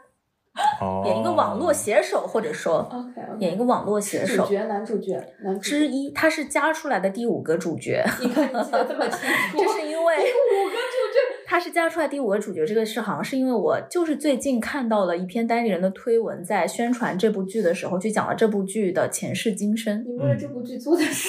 就 是偶偶然看到了，然后就记住了，对吧？呃，就是说回来，总之就是因为很多的笑点都是因为这些演员梗和内部梗，包括宇文秋实，就是大家看完二喜，其实对他都很熟悉嘛。谁啊？你看过二喜吗？看了呀，老师好里面的语文老师。就是经常演妈妈的那个小明妈妈哦，反串，对他在这个断网里面，这个老师叫宇文秋实，对他叫宇文秋实，对不起，宇文秋实 很帅，好吗？他在这个剧里面有那个反串的部分，也有他。龙傲天，够了，收回来，我们不要再讲这些，不要再讲这些演员梗了。如果你都已经听吐槽、听这个剧都忍到了现在，你能感受到我们对当地单立人。团队和二次本身的喜欢吧，就是说刘波、刘海、刘八，够了。不是因为，因为我我我前我们在录录制之前，就是呃，露露有说起就是单立人这个作品，他想吐槽的内容，我也没看过，但是我我当时还在试图回忆我去年看过一些单立人的现象。我想表达的是说，嗯，我自己现在觉得。单立人和效果，或者说其他的一些厂牌，其实大家在线下有很大的一个不同，是我觉得单立人至少还在尝试，嗯，就是他在突破，以及就是在线下他会试很多新的东西。嗯，当然，我觉得很多试的这个过程，呃，也可以更提前，比如说在排练厅，或者说 更成熟的情况下来试一些其他的东西。我就我们本身对于这个厂牌和团队的是很有好感的，其实喜爱、呃呵护和心疼是跃然。声音之上的 就是，对，不然我也不会买那么多票嘛，就也不会那么经常的去看。但是我听你这个讲完之后，我能深切的体体会到，这个一般和这个普通里面还加入了一些情感色彩的这个表扬。嗯，因为因为我当时看完以后，我的我的一个很直接的感受就是，我还是笑出来了的。可是呢，就是你剖。嗯，剥离开这些演员梗以及当中的一些二喜内部梗，或者说我们听播客的人所熟悉的那个单立人的内部梗以外，这个作品就是一无是处。或者说剩下来的东西，我是不愿意给他及格分的。嗯，对不起了，单立人，我其实还是一种爱的鞭策，好吗？因为 因为说实话呀，是这样的，因为 说实话，做新喜剧的真的不止单立人一家。嗯，其实效果也在做新喜剧，也在尝试，而且我我印象里他们也在准备新喜剧相关的综艺了。而且其实从之前的 S S N L 周六夜现场的中文版就有很多就是效果的团队，包括那个。呃，欢乐传媒其实也有这方面的涉猎，所以就是说，不能只是因为在尝试，就大家都给他们糖衣炮弹。好的，还是希望能够。嗯，拿出一些更成熟的作品，才能经历经受住市场的考验。我们那个吐槽的片段花了那么多的这个篇幅，主要是为了鼓励大家继续创作。是的，对我真的说实话，就是唯一的两个吐槽还都是单立人的，我真的挺不忍心的，不得不说呀。还有他们的你们的这个喜剧缤纷夜，如果有任何的单立人的朋友在听，我不得不说，就是这个海报和美术能不能重新听我们 难讲的？那毕竟我们在你偷偷发过去，毕竟我们在极客上还是有互动的，就是说能不能把这个美术和海报稍微用心做做，不要就是感觉就是一个商演的海报，都像是嗯嗯，就是做的。好吧，我们进入到下一趴吧。对不起，对不起。好，进入到电影，嗯，电影的环节其实啊，就是在我们录节目的当下，会有一种幻觉。中国电影市场仿佛正在复苏，因为最近有非常多的，嗯，特别多，非常多厉害的官宣，不管是很多就是被压制已久的国产电影，即将在春节档连轰炮弹一样的上映，以及就是久违了的漫威也要重新回归到大陆院线了。对。各位亲爱的听众朋友们，小友现在就是一脸迷茫的站立着看着我。结束了吗？不是，不是结束的大头鬼。我甚至把那个官宣的海报在就是迪士尼的人第一时间发布到朋友圈的当下，我就转到了我们的群当中。但是小友呀，疲于奔命。怎么？不是，那我上次看到的那个，就就就是就是那个。你说《复仇者联盟》里面的一些角色已经完结了，但是漫威是一个很大的宇宙，哦他还要继续我上一次那个不是最后一集啊，是谁骗他可能是钢铁侠或者美队的最后就是终章。几年前我没事，不重要，不重要。总而言之，二月份就会有两部漫威宇宙的新作品登陆中国大陆院线。嗯。已经官宣了，激动，已经定档了。是的，官宣了，证明这已已经定档了，就是它不只是拿到龙标而已，而是甚至都批了档期，这是非常大的事儿。而且，如果大家关注电影行业的话，会发现，在很长的一段时间内，这种国际进口电影都是不会提前官宣的。嗯，为什么呢？不是因为他们不想宣传，或者是没有钱宣传，而是因为电影局迟迟不给定档，卡到最后才给你定档，让你没有时间宣传。嗯，而现在能够提前这么久开始定档，本身也是一件非常了不起的，或者说有很大变化的事情。你知道，就是二零二二年，我跟中国电影市场最紧密的，除了在 First 这个西宁短暂的这个接触之外，我觉得印象最深的，已经是在反派影评的那几期长播课里面了，就是。呃，那几期节目对对我的影响也很大，对，让我对中国电影进一步的悲观。说这个时候，我仿佛有一种在听，嗯，就是我都会，我我我能明白你的感受，因为我的感受也这样，就是会有一种不可思议、不敢相信，会有一种这似乎只是春节前给家里多添置了几个花瓶。让大家能够好好过年，我希望不是，我希望是我们想的太悲观了。我希望这真的是转折，而这一切转折的开始，可以说就是我们即将提到这部电影的上线，也就是《阿凡达：水之道》。刚刚看说了这么，我有点受不了。我们看的少，所以叫铺垫的多，没毛病。对，我觉得这部电影，这部电影配得上刚才前面的这一段铺垫吗？配得上，配得上。就是在我们录之前，大卫还在问我明天他想去看《阿凡达》，他问我是不是好看，我说是那个好看，纯粹的快乐。而且我跟他说，我我是看完之后就是高兴到。就是真真的纯粹的快乐，因为是在 shopping mall 里面看，看完之后在那个 mall 里面，我大概逛了两三个小时，还在回味和想那个里面的那些快乐。第二天我还去翻了一的快剪 回顾了一下，然后在网上找了一些，就因为我看的时候已经是一月份了，并不是很早的那个。没有，我看的早，对吧？我我是首映当天零点场，但真的太快乐了，是那个快乐，就是那种。嗯，虽然他们说就是。我觉得大家说这个剧情啊，这就比较简单等等，都有各种各样的毛病。但是这种看电影的、放松的、沉浸在另外一个世界的纯粹的快乐和视听享受，它就是那么的真实，就是那么的重要。对，而且那个开心，我觉得是过去十二月份到一月份，虽然我刚刚推荐了很多的戏啊，但是戏这个东西还是要动点脑子的。嗯，而且就是呃，即便我我看完《杂办》是在《阿凡达》后面嘛，嗯，所以我。阿凡达是让我从十二月的阴霾，嗯，开始走出来的最重要的一个环节，就是一月份我看到看完看完阿凡达之后，我整个人就好很多。那它不只是对中国电影很重要，对我们小友也很重要。但是他就是个纯，我也我们完全没有对过，我真的没有想到你前面那一段铺垫要引出的是阿凡达一个，嗯。对他就是他就是这么的重要，就是说实话，就是我觉得他被冠上说是提振中国电影市场的信心，或者说提振进口片重回中国院线的信心这件事儿一点都不夸张。尽管现在它的院线的表现，或者说在全球票房的表现，可能是有一些不及预期的，并且说实话，特别是在影评群体当中。嗯，对他的评价吧，也不是那么的稳定。但是他在我这里，说实话，我当时给到的是五星的一个高好评的推荐。我可以说一说，就是第一部的时候，我们应该太小了，起码我我可能年纪有点小。只有你小。阿凡达，阿凡达第一部，我是第一部，我是看 IMAX 的。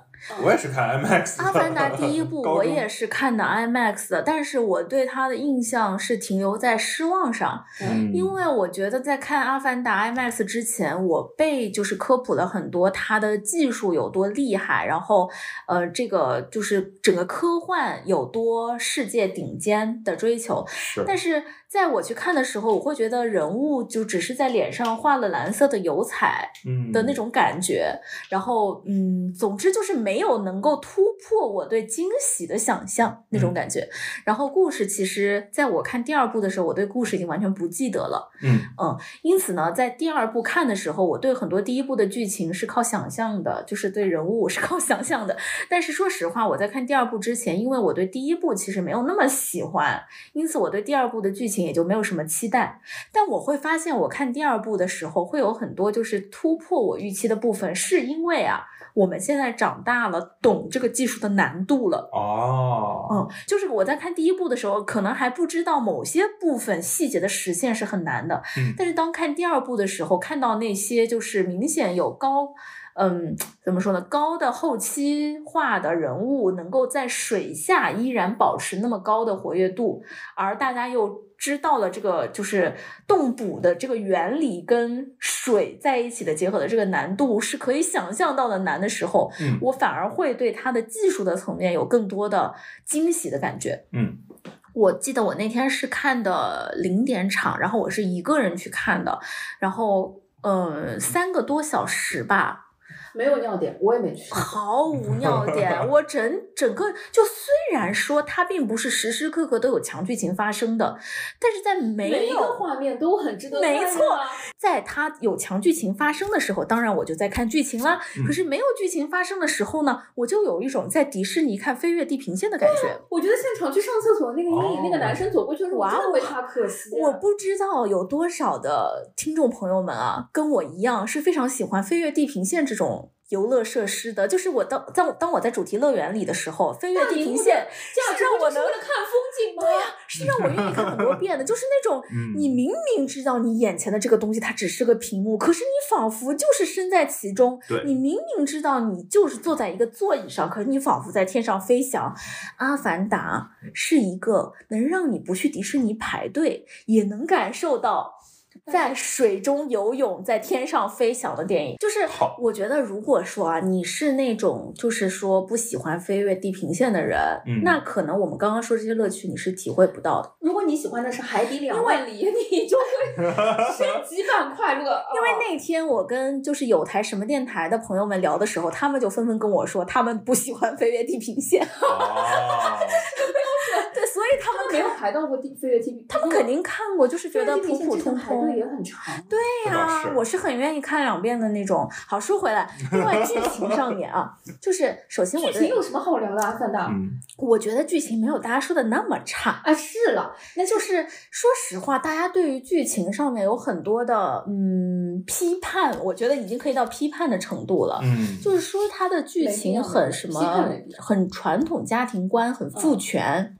但说实话，我看的时候是有个心态转折的，因为小五跟大卫应该知道，其实我对于这种父权是很敏感的，就是我我对于这种 亲情故事当中的权力关系，我是非常敏感的。嗯，我在看前半段的时候，确实会觉得他们仿佛在用一个所谓的科幻的外星世界的壳，在讲一个传统家庭故事，我就有一点点想到，就是以前看《寻梦环游记》的时候那种老套那种感觉了。《寻梦环游记》你都要觉得老套，《环游记》我不喜欢，说实话。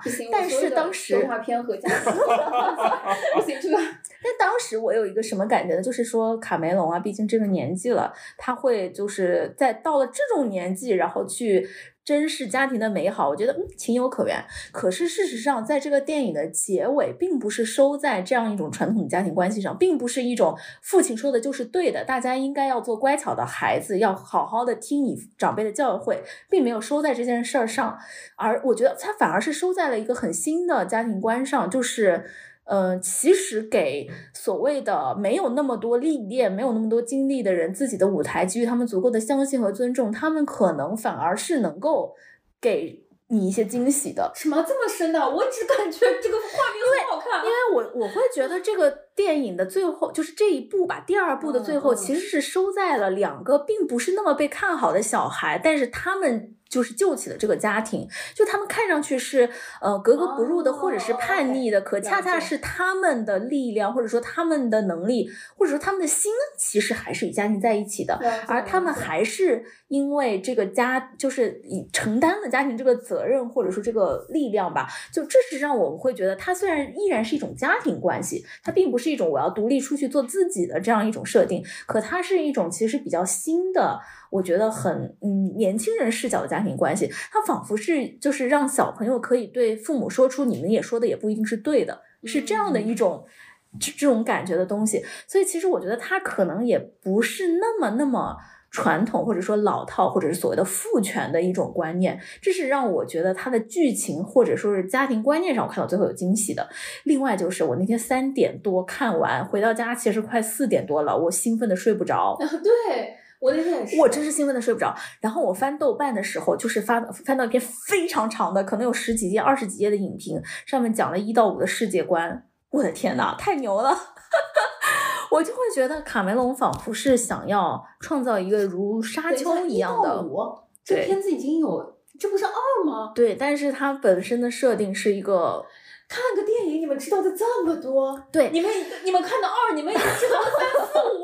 当我知道了它后面的整个就是更大的世界观了以后，对我来说，这个二作为一个过渡片，它变得更加能接受了。所以三四五是什么东西啊？哎呀，这太复杂了，就是我们节目之后再聊吧。对，总而言之，就是这个二本来不是二的，本来其实有一个更独立成章的二，但是因为。种种的原因，甚至是跟跟就是我们我国合作破裂相关的原因，而把三的一部分，因为本来二三是并机拍摄的，所以把三的一部分提前出来变成了二。哇，那我我真的希望呃卡梅隆老师就健康长寿，你至少拍到四五结束，对吧？就是否则很难受啊。还有一个更大的难点就是钱。因为就是理论上，他要继续往后四五拍的话，现在已经没有足够多的钱了。而现在的拍摄的部分的投入已经大到目前的票房，尽管已经创下了很多国家的第一，依然没有办法收回来的程度。大家好了会去看的，我就是好了之后再看，知道吗？对对对对对，所以就是 给我们点时间。我觉得我们讲了好多没有用的废话。就就总而言之啊，看过的都可以听这些废话。如果说现在呢，就是你还没有看过这部电影，而之前呢，因为你周围的朋友跟你说他很无聊，导致你有点犹豫要不要去看，那我觉得被这些朋友欺骗了，给自己一个机会，还自己一个快乐。对，好吧，就然后在选影厅的部分，我我个人还是非常推荐激光 IMAX，然后。呃，其实现在是有一些就是分清分辨率和画幅的区别的。嗯，激光 IMAX 它的画幅会更大，但是。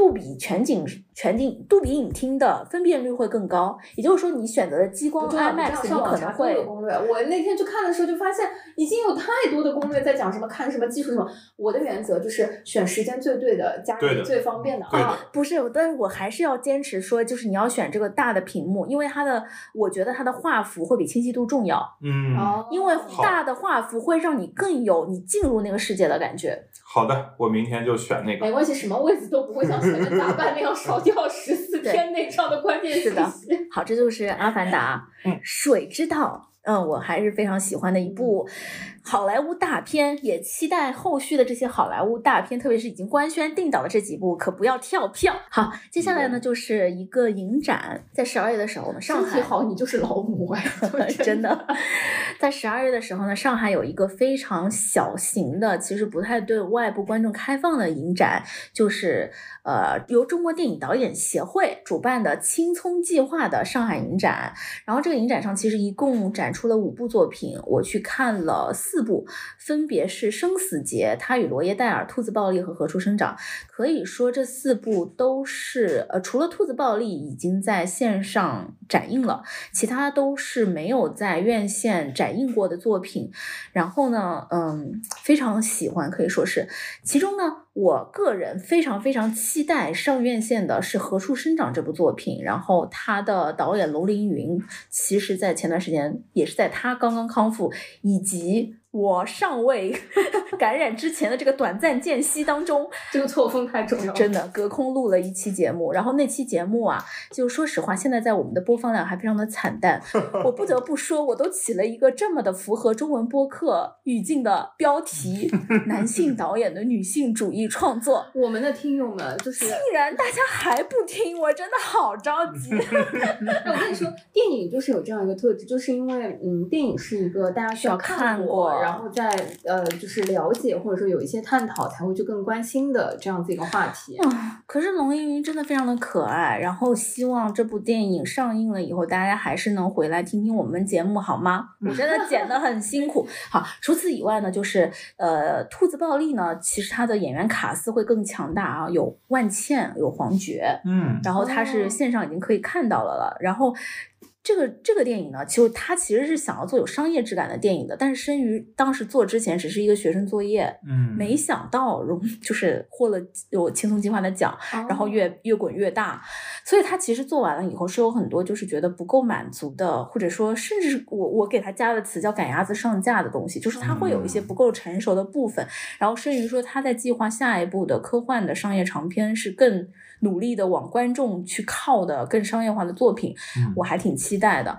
然后他与罗耶戴尔可以说与兔子暴力是一个反向的。方向的作品，他的导演德格才让是一个呃与万马才旦有这种可以说是传承关系的这种路线的导演，年轻的一个藏族导演，而他的这个他与罗耶戴尔的当中的很多的对白都是以藏语展现的，那整个电影其实就会所谓的更呃文艺或者说更艺术创作更小众，它展现的可能很多都是一些少数族群身份的挣扎，那其实这与这部电影本身在给。我的观影体验上面也会觉得它有一些在呃少数族群和身份的挣扎当中，以及这个电影的商业性与文艺表达的这个挣扎当中，似乎还没有找到那个很好的平衡点，这是我觉得有点可惜的地方。但它本身的传递还是很真诚的。嗯，这部电影如果你对藏族文化有兴趣的话，可以就是去看一看，关心一下。另外一个，其实是我这次看这个电影节的开幕作品，是一个让我很惊讶的作品。这部电影的名字叫《生死劫》，而它的卡斯呢是，它是一部二零零五年的电影，而它的卡斯说出来，我觉得是非常有分量的。它的导演是李少红老师。听众们，就是如果你现在听到一些奇怪的声音，它是来自我们家的猫，瞪大无辜的双眼看着小友，仿佛无事发生，好吗？站到沙发。好，他的导演是李少红，编剧是廖一梅老师，而主演包括了周迅、蔡明、闫妮等等耳熟能详的人物。而这部《生死劫》，它讲的却是一个非常的。残忍的故事。嗯嗯，它简单的说，它的剧情讲的是一个。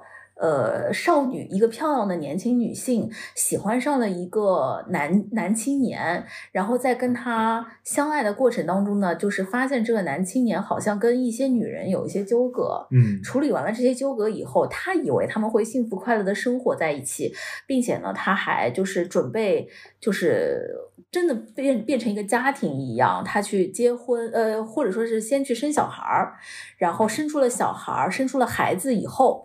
并且是就是离开了自己的原生家庭，离开了自己的父母，跟这个男人生活在一起，结果发现这个男人把自己的小孩卖出去了，嗯，而且是经过一些设计的，可以说就是呃，他的女女主人公的母亲是让这个男人把这个小孩卖出去，还给了这个男人处理小孩的钱，类似这种感觉。然后结果发现这个男人其实就是在不断的与。就是骗女子怀孕，然后把她生的小孩卖给人贩子，或者说她自己就是人贩子，把小孩卖出去。那然后这个女主人公就发现，其实之前她帮那个男人处理掉的那个女性问题，其实可能也是类似的情况。嗯，而这个男人在把这个小孩卖出去以后，女主人公失去了利用价值，他又去骗新的人了。嗯，又去跟这个女人分手，去骗新的人，而且他整个的故事设定是在一个非常阴暗逼仄的呃地下室里。这个地下室，你从外部看只是一个居民楼，但是走进地下室会发现，它甚至是一个阴暗的生态系统。在这个地下室有小店，有呃就是修理工等等的。当然，他们也住在这个逼仄的地方，就是这一切的感觉会非常的阴暗，嗯，非常的。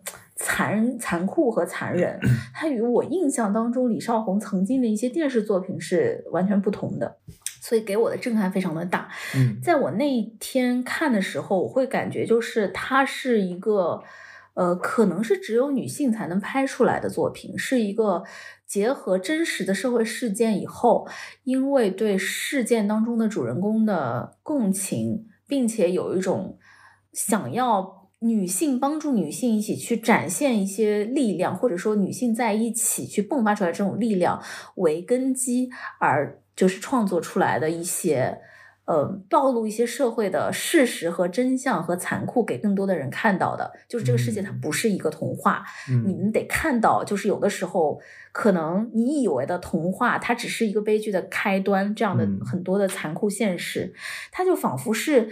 带着观众一起走进了那个逼仄、阴暗、杂乱的地下室，你整个人就是觉得被阴暗和潮湿去笼罩住了。可是你看完以后又觉得，幸好看了这些东西，它非常的重要。嗯嗯，然后另外我那天看的时候。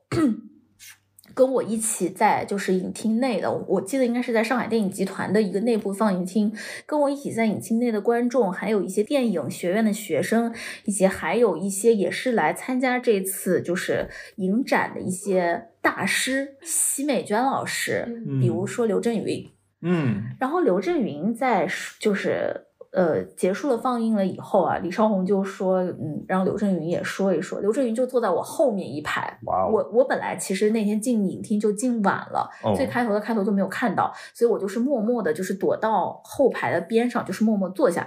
结果刘震云站起来以后，才发现他就坐在我后面。然后刘震云这就说，嗯，这部电影幸幸好是零五年拍的，嗯，放在现在可能就，然后就没有继续说下 去，嗯。就是，他也没有说下去。然后李少红其实当时在台上嘛，他也没有反馈。嗯，可是我觉得所有在场的人心里面都会在都知道他在说什么，而且默默就是在可能在想吧，可能未来会更好等等。因为这部电影零五年创作的时候，其实也不是一个所谓的李少红想要做实验的，或者说纯粹做实验的作品。他当时的参投方也包括呃央六。因为当时是想要就是做一批电视电影的尝试嘛，所以李少红有提到说，最早的时候其实，在央六也播过一个电视电影版，它跟现在的这个剪辑版可能又是不同的，等等等等。所以在当时其实也算是一个大家觉得可以创作出来的作品可以发生的事情，但是我们放到二零二二年的十二月去看，就反而会觉得它的真实和刺痛是有一些似乎在当下不再被允许发生的。是。那希望在未来大家不要再有这种感觉了，就是可能 未来的人看到觉得电影就该是这样的，希望有那么一天吧。是。然后这边有个小插曲，就是露露在豆瓣上发现我在。一二年的二月，其实给这部电影打过评分。是，然后我我其实，在就是录前的时候，我就问大卫说：“这部电影你有印象吗？”大卫跟我说：“我看过。”呃，但我记得那一段时间，因为我我看了一下时间，应该是那个寒假嘛。我那段时间就刷了很多电影，而且包括同一个时期的很多比较黑色的反应。中国的，甚至有可能是一些禁片，都是集中在那个时期看的。嗯，但你站在现在这个创作的环境下再去回看那时候，就会觉得嗯，恍如隔世。嗯，没关系，大卫我也忘了，互联网有记忆。对，互联网有记忆。是的，好，这就是青葱计划的上海影展。嗯，我我反正是觉得。挺怎么说呢？挺有收获的一次感受，就是看了像李少红这样的成熟导演，在他上尝试一些新的东西的时候的一些，嗯，被尘封住的作品，以及一些新的导演。应该说，参加青松计划的几乎都是首部作品。嗯嗯，他们的这种首部作品的那些各种不同风格的尝试，嗯嗯，还是觉得挺有收获，并且觉得是那种你的心灵会有一点震颤的感觉。确实，挺好的。然后接下来是一个展览。嗯，呃，十二月我去看了一个。西岸美术馆的其实也是他们和蓬皮杜中心的五年合作计划当中的一个展。这个我一直想去看，因为我是西岸的会员，但我已经快一年没有去过了，那个会员卡马上要过期了。浪费浪费，就是他们与抽象。嗯，然后这个展，说实话，我不是很看得懂。就是这个展确实就是他们与抽象文字上的意思，就是一些女性的艺术家的抽象作品。因为大家都知道，其实，在很多嗯程度上来说吧，艺术是有性别上的玻璃天花板的，而其中抽象艺术又是更多的被认为女生不懂、女的不懂的这样一个领域。就是在这个展当中，它会比较详细的展现。呃，包括不同的时期，女性是如何逐渐的进入到这个抽象艺术的领域，以及一些优秀的女性的抽象艺术家的作品的，包括一些美术作品啊、装置作品啊等等，都有一些展示。嗯，对，嗯，我觉得它的这个呃主义上的展现会更多，而实际的作品的美感可能确实会需要一些艺术基础吧。就是抽象作品，我确实不是很看得懂那种感觉。嗯嗯。对，其实这个展我很感兴趣，也是因为之前在巴黎的时候，就奥赛美术馆经常会，比如说基于女性艺术家或者基于黑人艺术家做一些特呃特别的这种呃特展，然后会给你呃很系统的去介绍一下，包括艺术家的作品，包括可能不同时期这些呃某种程度上是偏。主流艺术的少数群体，他们的境遇以及他们的发展等等，对，所以其实我也对这个展一直很感兴趣。呃，然后我在呃一月初的时候，也终于去解锁了，差不多半年前，就是文化有限的星光老师就安利我。要在北京看的一个展叫《文明的印记》敦煌艺术大展，嗯，呃，然后这个展呃也是延期到三月了，所以如果听到这一期且在北京的朋友们，就是非常安利你们去看，呃，那这个展就是把敦煌莫高窟的这个壁画和艺术比较。呃，系统的在一个美呃，在一个北京的美术馆里进行了还原。嗯，比如说它的一楼基本都是一些莫高窟的一比一的呃这个实景的临摹，并搭了那种莫高窟的这种呃就是洞窟，然后让你身临其境，且会有比较系统的讲解，就告诉你呃，比如说这个。呃，窟中的不同的佛像的位置，以及他们背后的故事，等等等等。嗯，呃，就是我觉得，如果是对佛教艺术感兴趣的朋友，可以在这一个差不多两个小时的旅程中，获得呃很多的关于就是那个时期的呃佛教艺术。你去过敦煌吗？我去过，所以它还是比不上真的敦煌啊，那肯定比不上。就是它这个展肯定和你去敦煌现场没法比，但是我觉得它是一种代偿，就是如果你。对吧？就是暂时没法去敦煌现场的话，你可以在这个展中获得很多在中敦煌可能获得的体验。我觉得它可能会给我带来很多很多超越当下的一些思考。嗯，这个是我觉得，无论是你去石窟啊，还是去参观敦煌的艺术，可能会给你带来一些额外的东西。好的，嗯。然后最后一个部分，说实话有点奇怪。还有一个很小的点，对，就是其实啊。在我去看一些十二月底的作品的时候啊，当时上海就是在一个感染的高峰期啊，所谓的外界非常的打引号的危险，而我当时还依然呃保持着阴性的，就是没有被感染过的状态，可我依然去看了，包括沙翁乐园，包括单立人的喜剧缤纷夜等等，都是在那个就是最严重的关头我去看的，就是因为啊，我做好了，就是我即将。必定会感染的准备，嗯，反正要感染了，感染之前那就去看掉吧。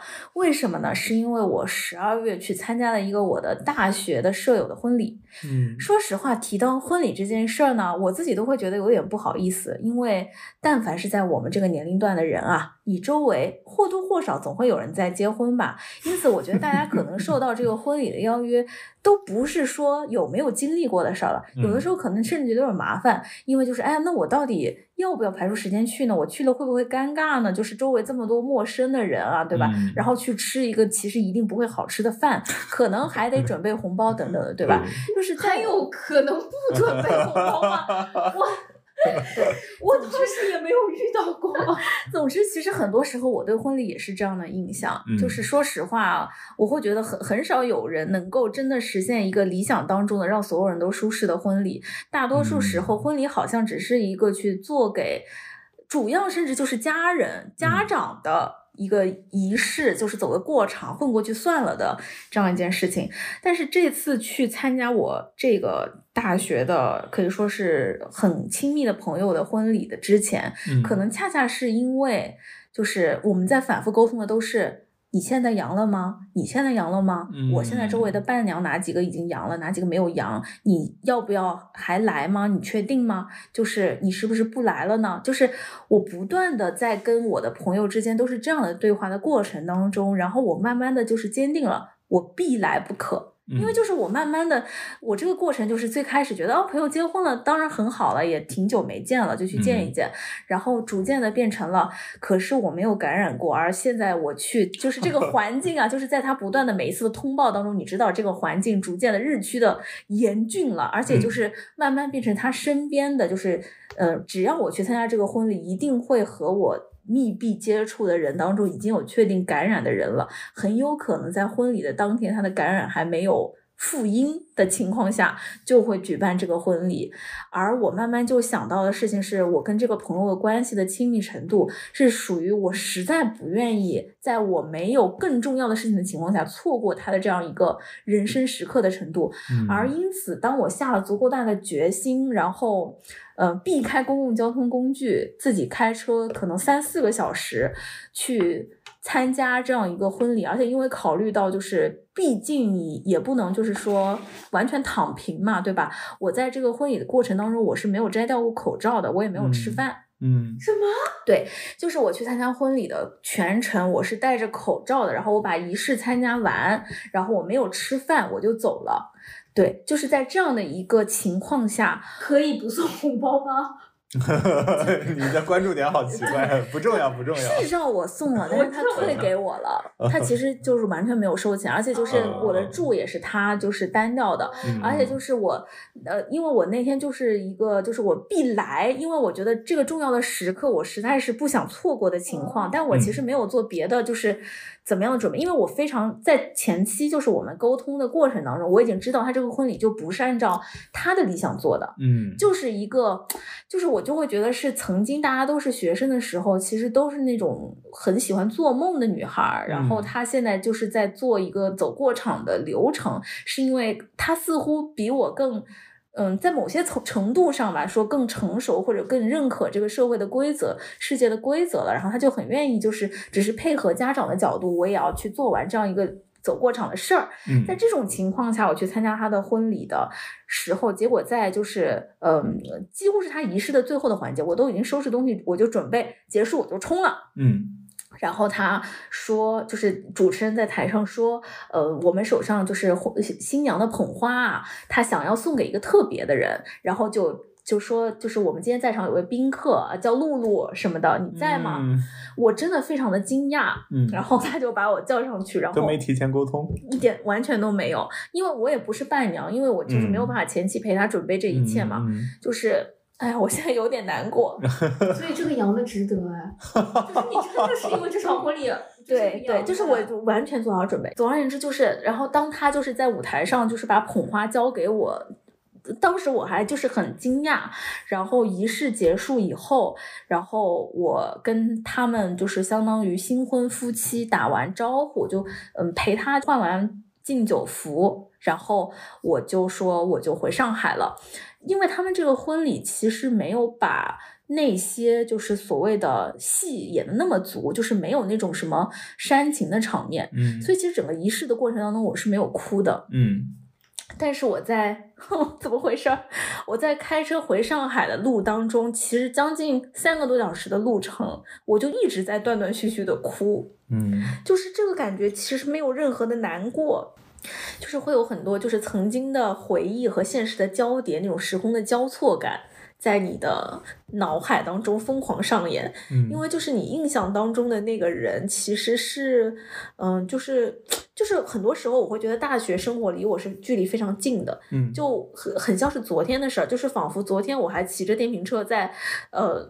就是我们学校的两个校区的桥之间往往返返，然后还记得我们呃晚上到很晚了，然后我我我的这个舍友他跟我说你想不想吃个什么东西，然后我说不要，但是他硬拖着我从床上起来，然后骑着小电瓶车去就是后街吃东西，还有就是我在呃上大学的时候，其实我身体很不好，然后经常半夜生病，然后其实他晚上就是在打游戏。半夜里，就是宿舍里只有我们两个人还醒着，然后他就发现我从床上下来，在就是厕所里吐，他就会游戏打到一半，放下他的四个队友以及五个仇人，然后来照顾我，关心我。嗯，然后他骑着他的小电瓶车，硬是把我扛到医院去。但其实他自己也是一个所谓的家里的小公主，然后也是不是那种说要照顾所有人，或者说甚至都不是一个好好上课的人，也是没有什么远大的社会理想和抱负的人。而且我们其实一起经历过很多，嗯，感情也好，家庭关系也好，或者说是事业上的。波折，就互相了解很多的故事，就是在我的心里，似乎我们还是那个大学时期。虽然大学的时候我们觉得自己都是大人，但是现在看来，其实已经是十年前的，甚至十几年前的事儿了。可是就是会觉得这些事儿好像又很近又很远。然后这些朋友，因为我们不在一个生活圈子里了，可能也不可能再像以前一样天天见。可是你再次跟他这么，嗯。去相处，甚至都不算是很亲密的相处的时候，你会觉得他还是那个人，我也似乎还是那个人，但其实我们又在很多的方面，事实上面又跟以前不一样了。对，就是这种。仿佛时空又近又远，然后仿佛你在怀念过去的同时，嗯，非常复杂又奇妙的体验，就是在不停的攻击我，然后我就会觉得，可能婚礼它也是，它不只是一个给呃你的家人和父母去走过场的仪式，它可能在对于现在的我们来说，也是一个让过去相逢。让，嗯，曾经亲密的人，或者说现在亲密的人再次相聚的一个仪式的过程。是的。所以，如果我我就会觉得，就是当朋友在自己要结婚的时候跟你说：“哎，我要结婚了，你来吗？”可能是一个当他去盘点自己过去的人际的关系的时候，依然把你算上一份的那种感觉吧。确实。对，嗯，这是我这次。参加这个婚礼，可能也跟我之前的参加那些婚礼很不同的感受，可能也是跟就是当时的时下的这个节点，我们经历了不知道那个时候上海会不会封控，以及。整个全国忽然之间解封以后，大家有大面积的感染，就是经历了这一系列的心理流程，然后反复的抉择要不要去，最终还是去，哪怕不吃饭也要去的这个过程以后，会让人想法更多，嗯，也可能就是 当下人也更脆弱吧。总之就是想了很多，让我会觉得这次的婚礼可能也是一个我想要跟大家分享的一个体验。嗯嗯。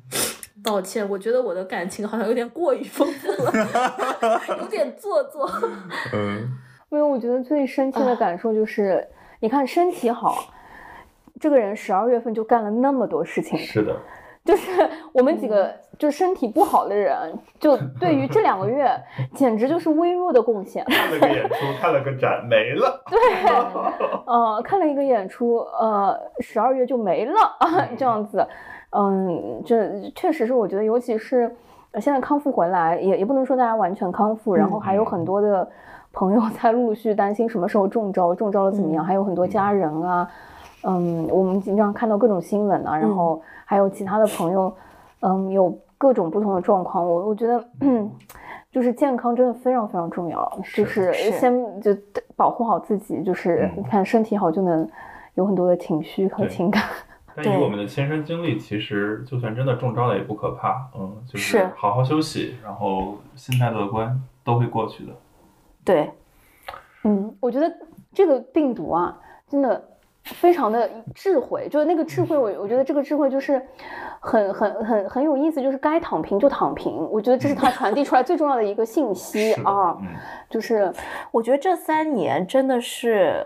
让起码对我个人来说吧，对人际关系是有很多新的感知的。嗯，就是是因为这个病毒，比如说风控在家，我重新感受到了邻里关系的温暖。是的，是的。对，然后也是对人际关系的考验吧。就是，哎，真是非常复杂的三年。嗯，不管你在什么时候听到这一期节目，然后。嗯，不管是不是过年，我们都期待二零二三年，然后或者说兔年，你有更多的其他的收获啊，以及想见的朋友还是去见，相聚真的非常美好和重要的。嗯嗯，好的，好了，那这期节目就到这里，估计接下来会密集的更新下一期 节目，让我们下期节目再见。嗯，拜拜，新春愉快，拜拜，拜拜。应该没有复杂到懒得去理解，应该前进到在没感谢收听本期撕票俱乐部。你可以在任意泛用型播客平台收听我们的节目，欢迎在小宇宙平台与我们互动。喜欢我们的节目，可以在 Apple Podcast 给我们评分，也可以添加撕票小助手微信 s ticket club。加入听友群和大家一起分享撕票体验。谢谢你的喜欢。希望不是笨拙笨拙的纯洁一之